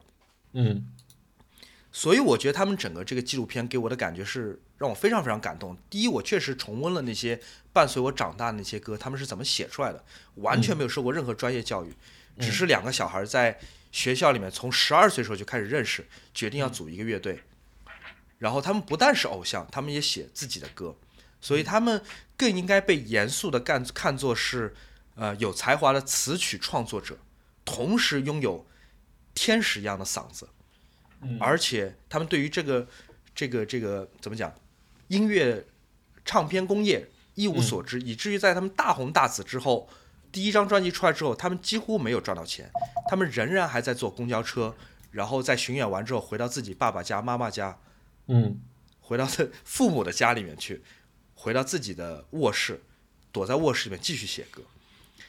这个片子我总结一下，它给我的感动是在于，你看到普通出身的少年，真的是少年，十八九岁、二十岁，嗯普通出身的少年，他们的雄心、他们的天才，嗯他们能够，他们的雄心、他们的才华能够得到承认，并且能够红出来。他们也不是一炮而红的，他们也是经历过很多挫折，然后很多青春期的问题，嗯然后才能够打出来一片天，以至于后来 George Michael 单飞之后，呃，他的好朋友、他的乐队伙伴 Andrew 还是给他很大的鼓励，淡出这个演艺事业。OK，我确实写歌写的不如你 George Michael 好，也许你单飞对你的事业来说是更好的事情。我觉得这真的是很感动的。而且 George Michael 也有他自己的问题。George Michael 在当时还不算开放的英国社会里面，他在十八九岁意识到自己是同性恋，但他不能够出柜。一方面有商业上的问题，他如果出柜的话，在当时对他的演艺事业是有影响的。另外一方面，他可能还是觉得说，哦，也也许我可以喜欢女孩，也许我可以哦。变成一个所谓打引号的正正常人。然后他是选择跟他的乐队伙伴 Andrew 出轨的。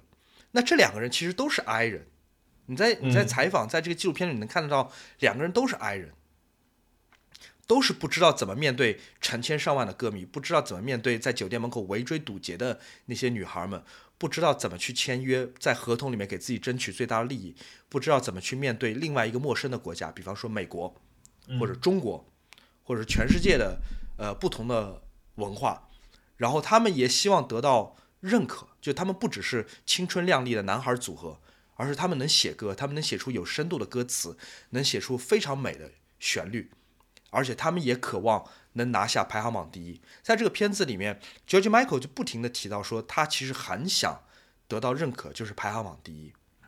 嗯他希望他写出来那些歌能够和他的童年的偶像一起，比方说 Elton John，比方说、呃呃 Freddie Mercury 就皇后乐队的嗯主唱，嗯能够跟他们一起去演出。但他只是一个普通的小孩，他只是突然之间走红，他完全嗯没有准备好去做一个明星。这是他的故事。那威威猛乐队虽然他很成功在商业上，至今很多歌仍然是脍炙人口。你看，你没有听说过这个乐队的名字，但你听过他们那些歌。但这些歌，我们总觉得明星之所以成为明星是有道理的，对不对？我们觉得明星有团队，我们觉得明嗯星他们受过训练，或者明星他们就命中注定应该要成为明星。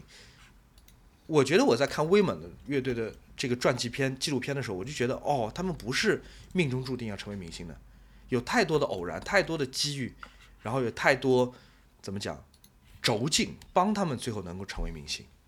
嗯你就看到说，哦，这像是一个方法论，你会看到说你怎么样努力，你需要怎么样的学习，怎么样去嗯。丰富自己，或者说这两个人怎么样去学会和彼此相处，才能够走到最后的那一步。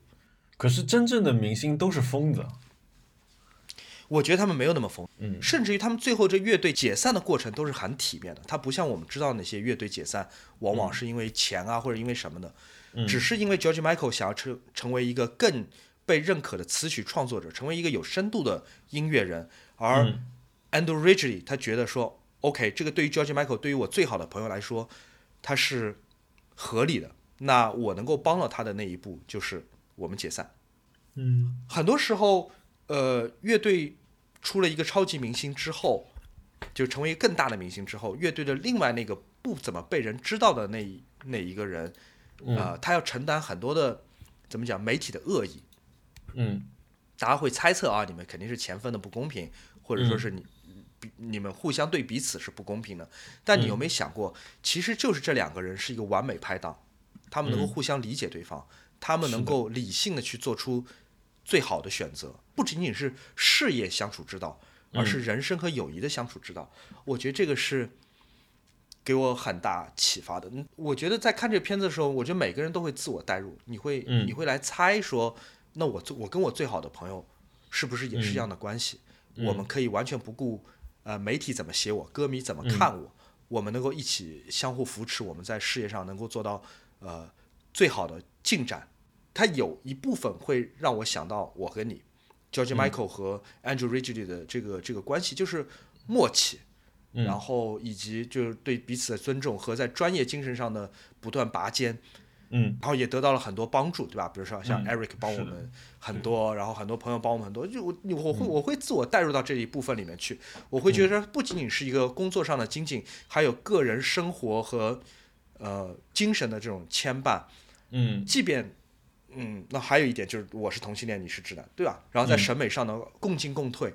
嗯我甚至也会想说，也许就是我们的这个播客《鱼的许愿》，它也不可能像威猛乐队一样永远存在。这我们很理智，我们知道没有什么东西嗯是是永远存在的。嗯对于我们的听众来说，我我们的合作的关系不只是说我们一起做过的项目，我们一起做过的事业，很嗯有可能就是完全不在公共生活、在公共话题里面的。对我们的听众可能不知道我们一起开车出去，或者骑车出去，或者我们一起吃饭，嗯我们聊，一起去看一个展览，就是它很多事情它不是在公共视野里面的。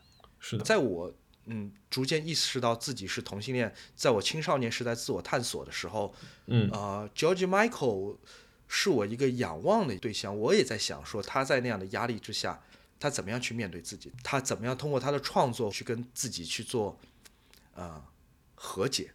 而且我一直想到 George Michael 在二零一六年的圣诞节意外去世，我现在想起来还是很心痛的。就我一想到 George Michael 现在不在这个世界上，我仍然觉得，嗯，觉得不公平。这么一个善良的、有天赋的人，从骨子上说，他仍然是个英国人。他用英国人的方法，谨慎的、沉默的、非常微妙的去处理他人生中的重大挫折。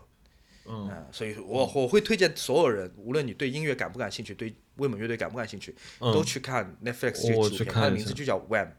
这个是我的七秒记忆，我觉得我一定要分享出来，因为我可能下周我的感悟就没那么好。哦，对对对对，嗯这个片子里面，在他们宣布解散之后，嗯，Andrew Ridgeley 乐队成员之一，他还讲到，他说威猛乐队的解散其实是一个很好的一个事情，因为他帮助所有通过音乐而认识他们的人，把威猛乐队的记忆留在了他们的青春期，留在了两个二十出头的哦男孩子身上。哦这个从某种意义上来说，威猛乐队的形象是永远年轻的。就就像我想此刻想到小虎队一样。对 对。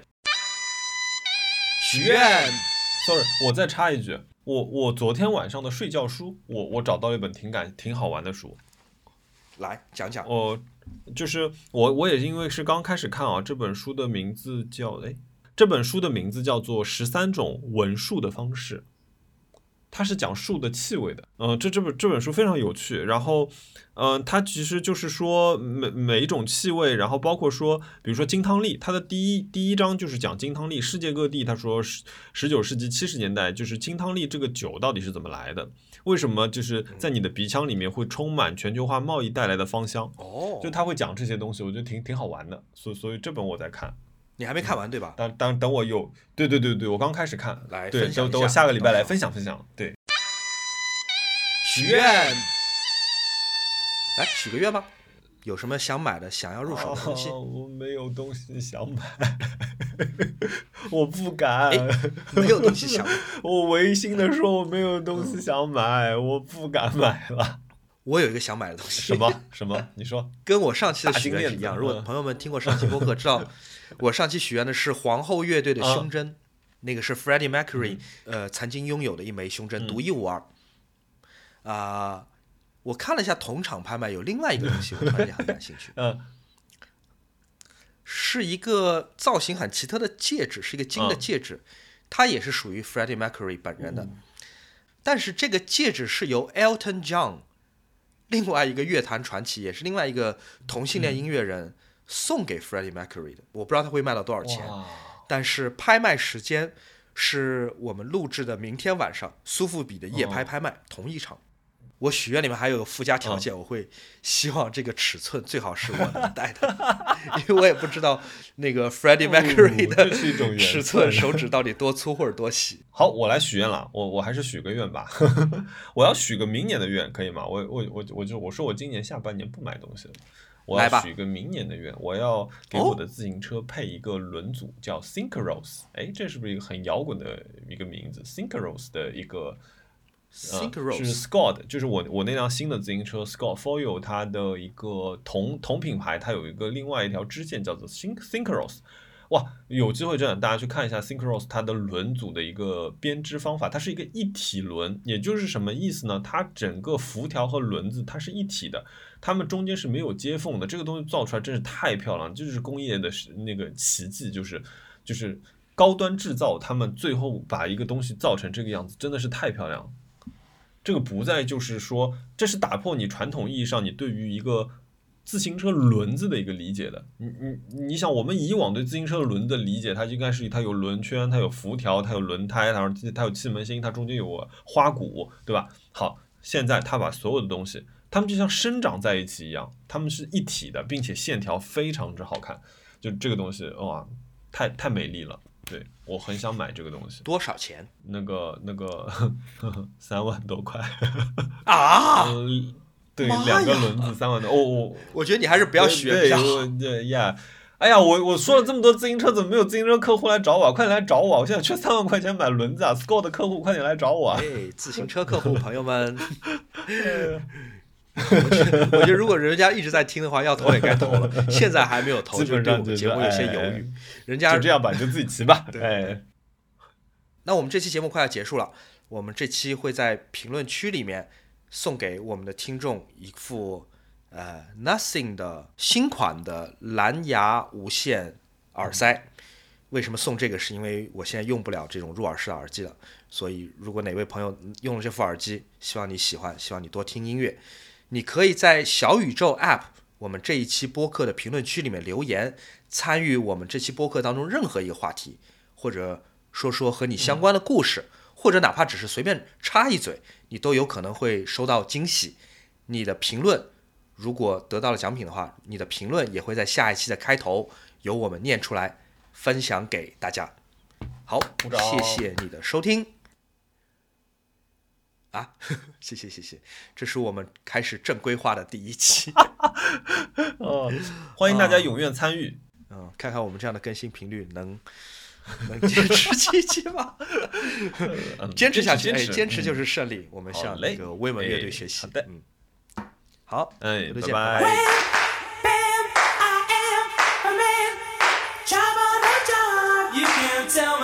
拜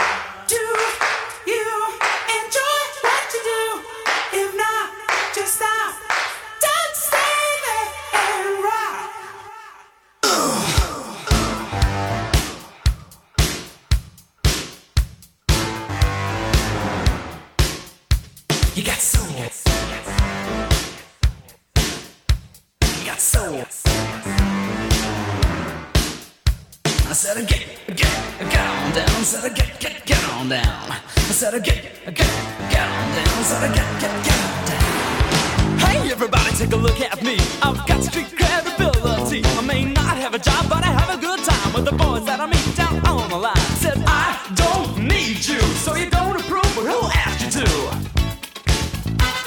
Hey, hey jerk, you were.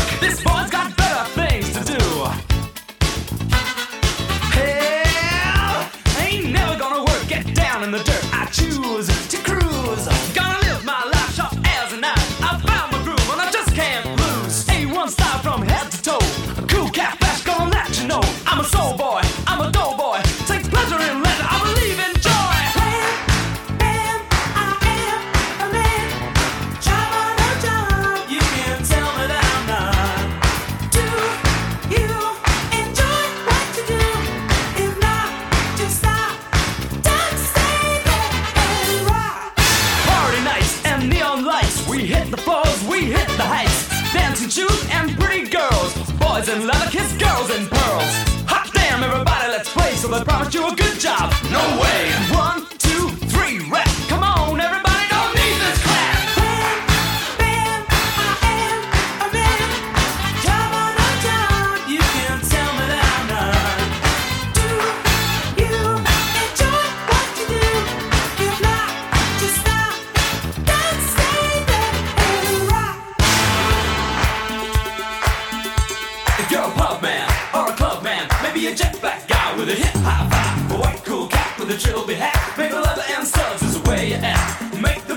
of every day. Don't let hard times stand in your way. Give away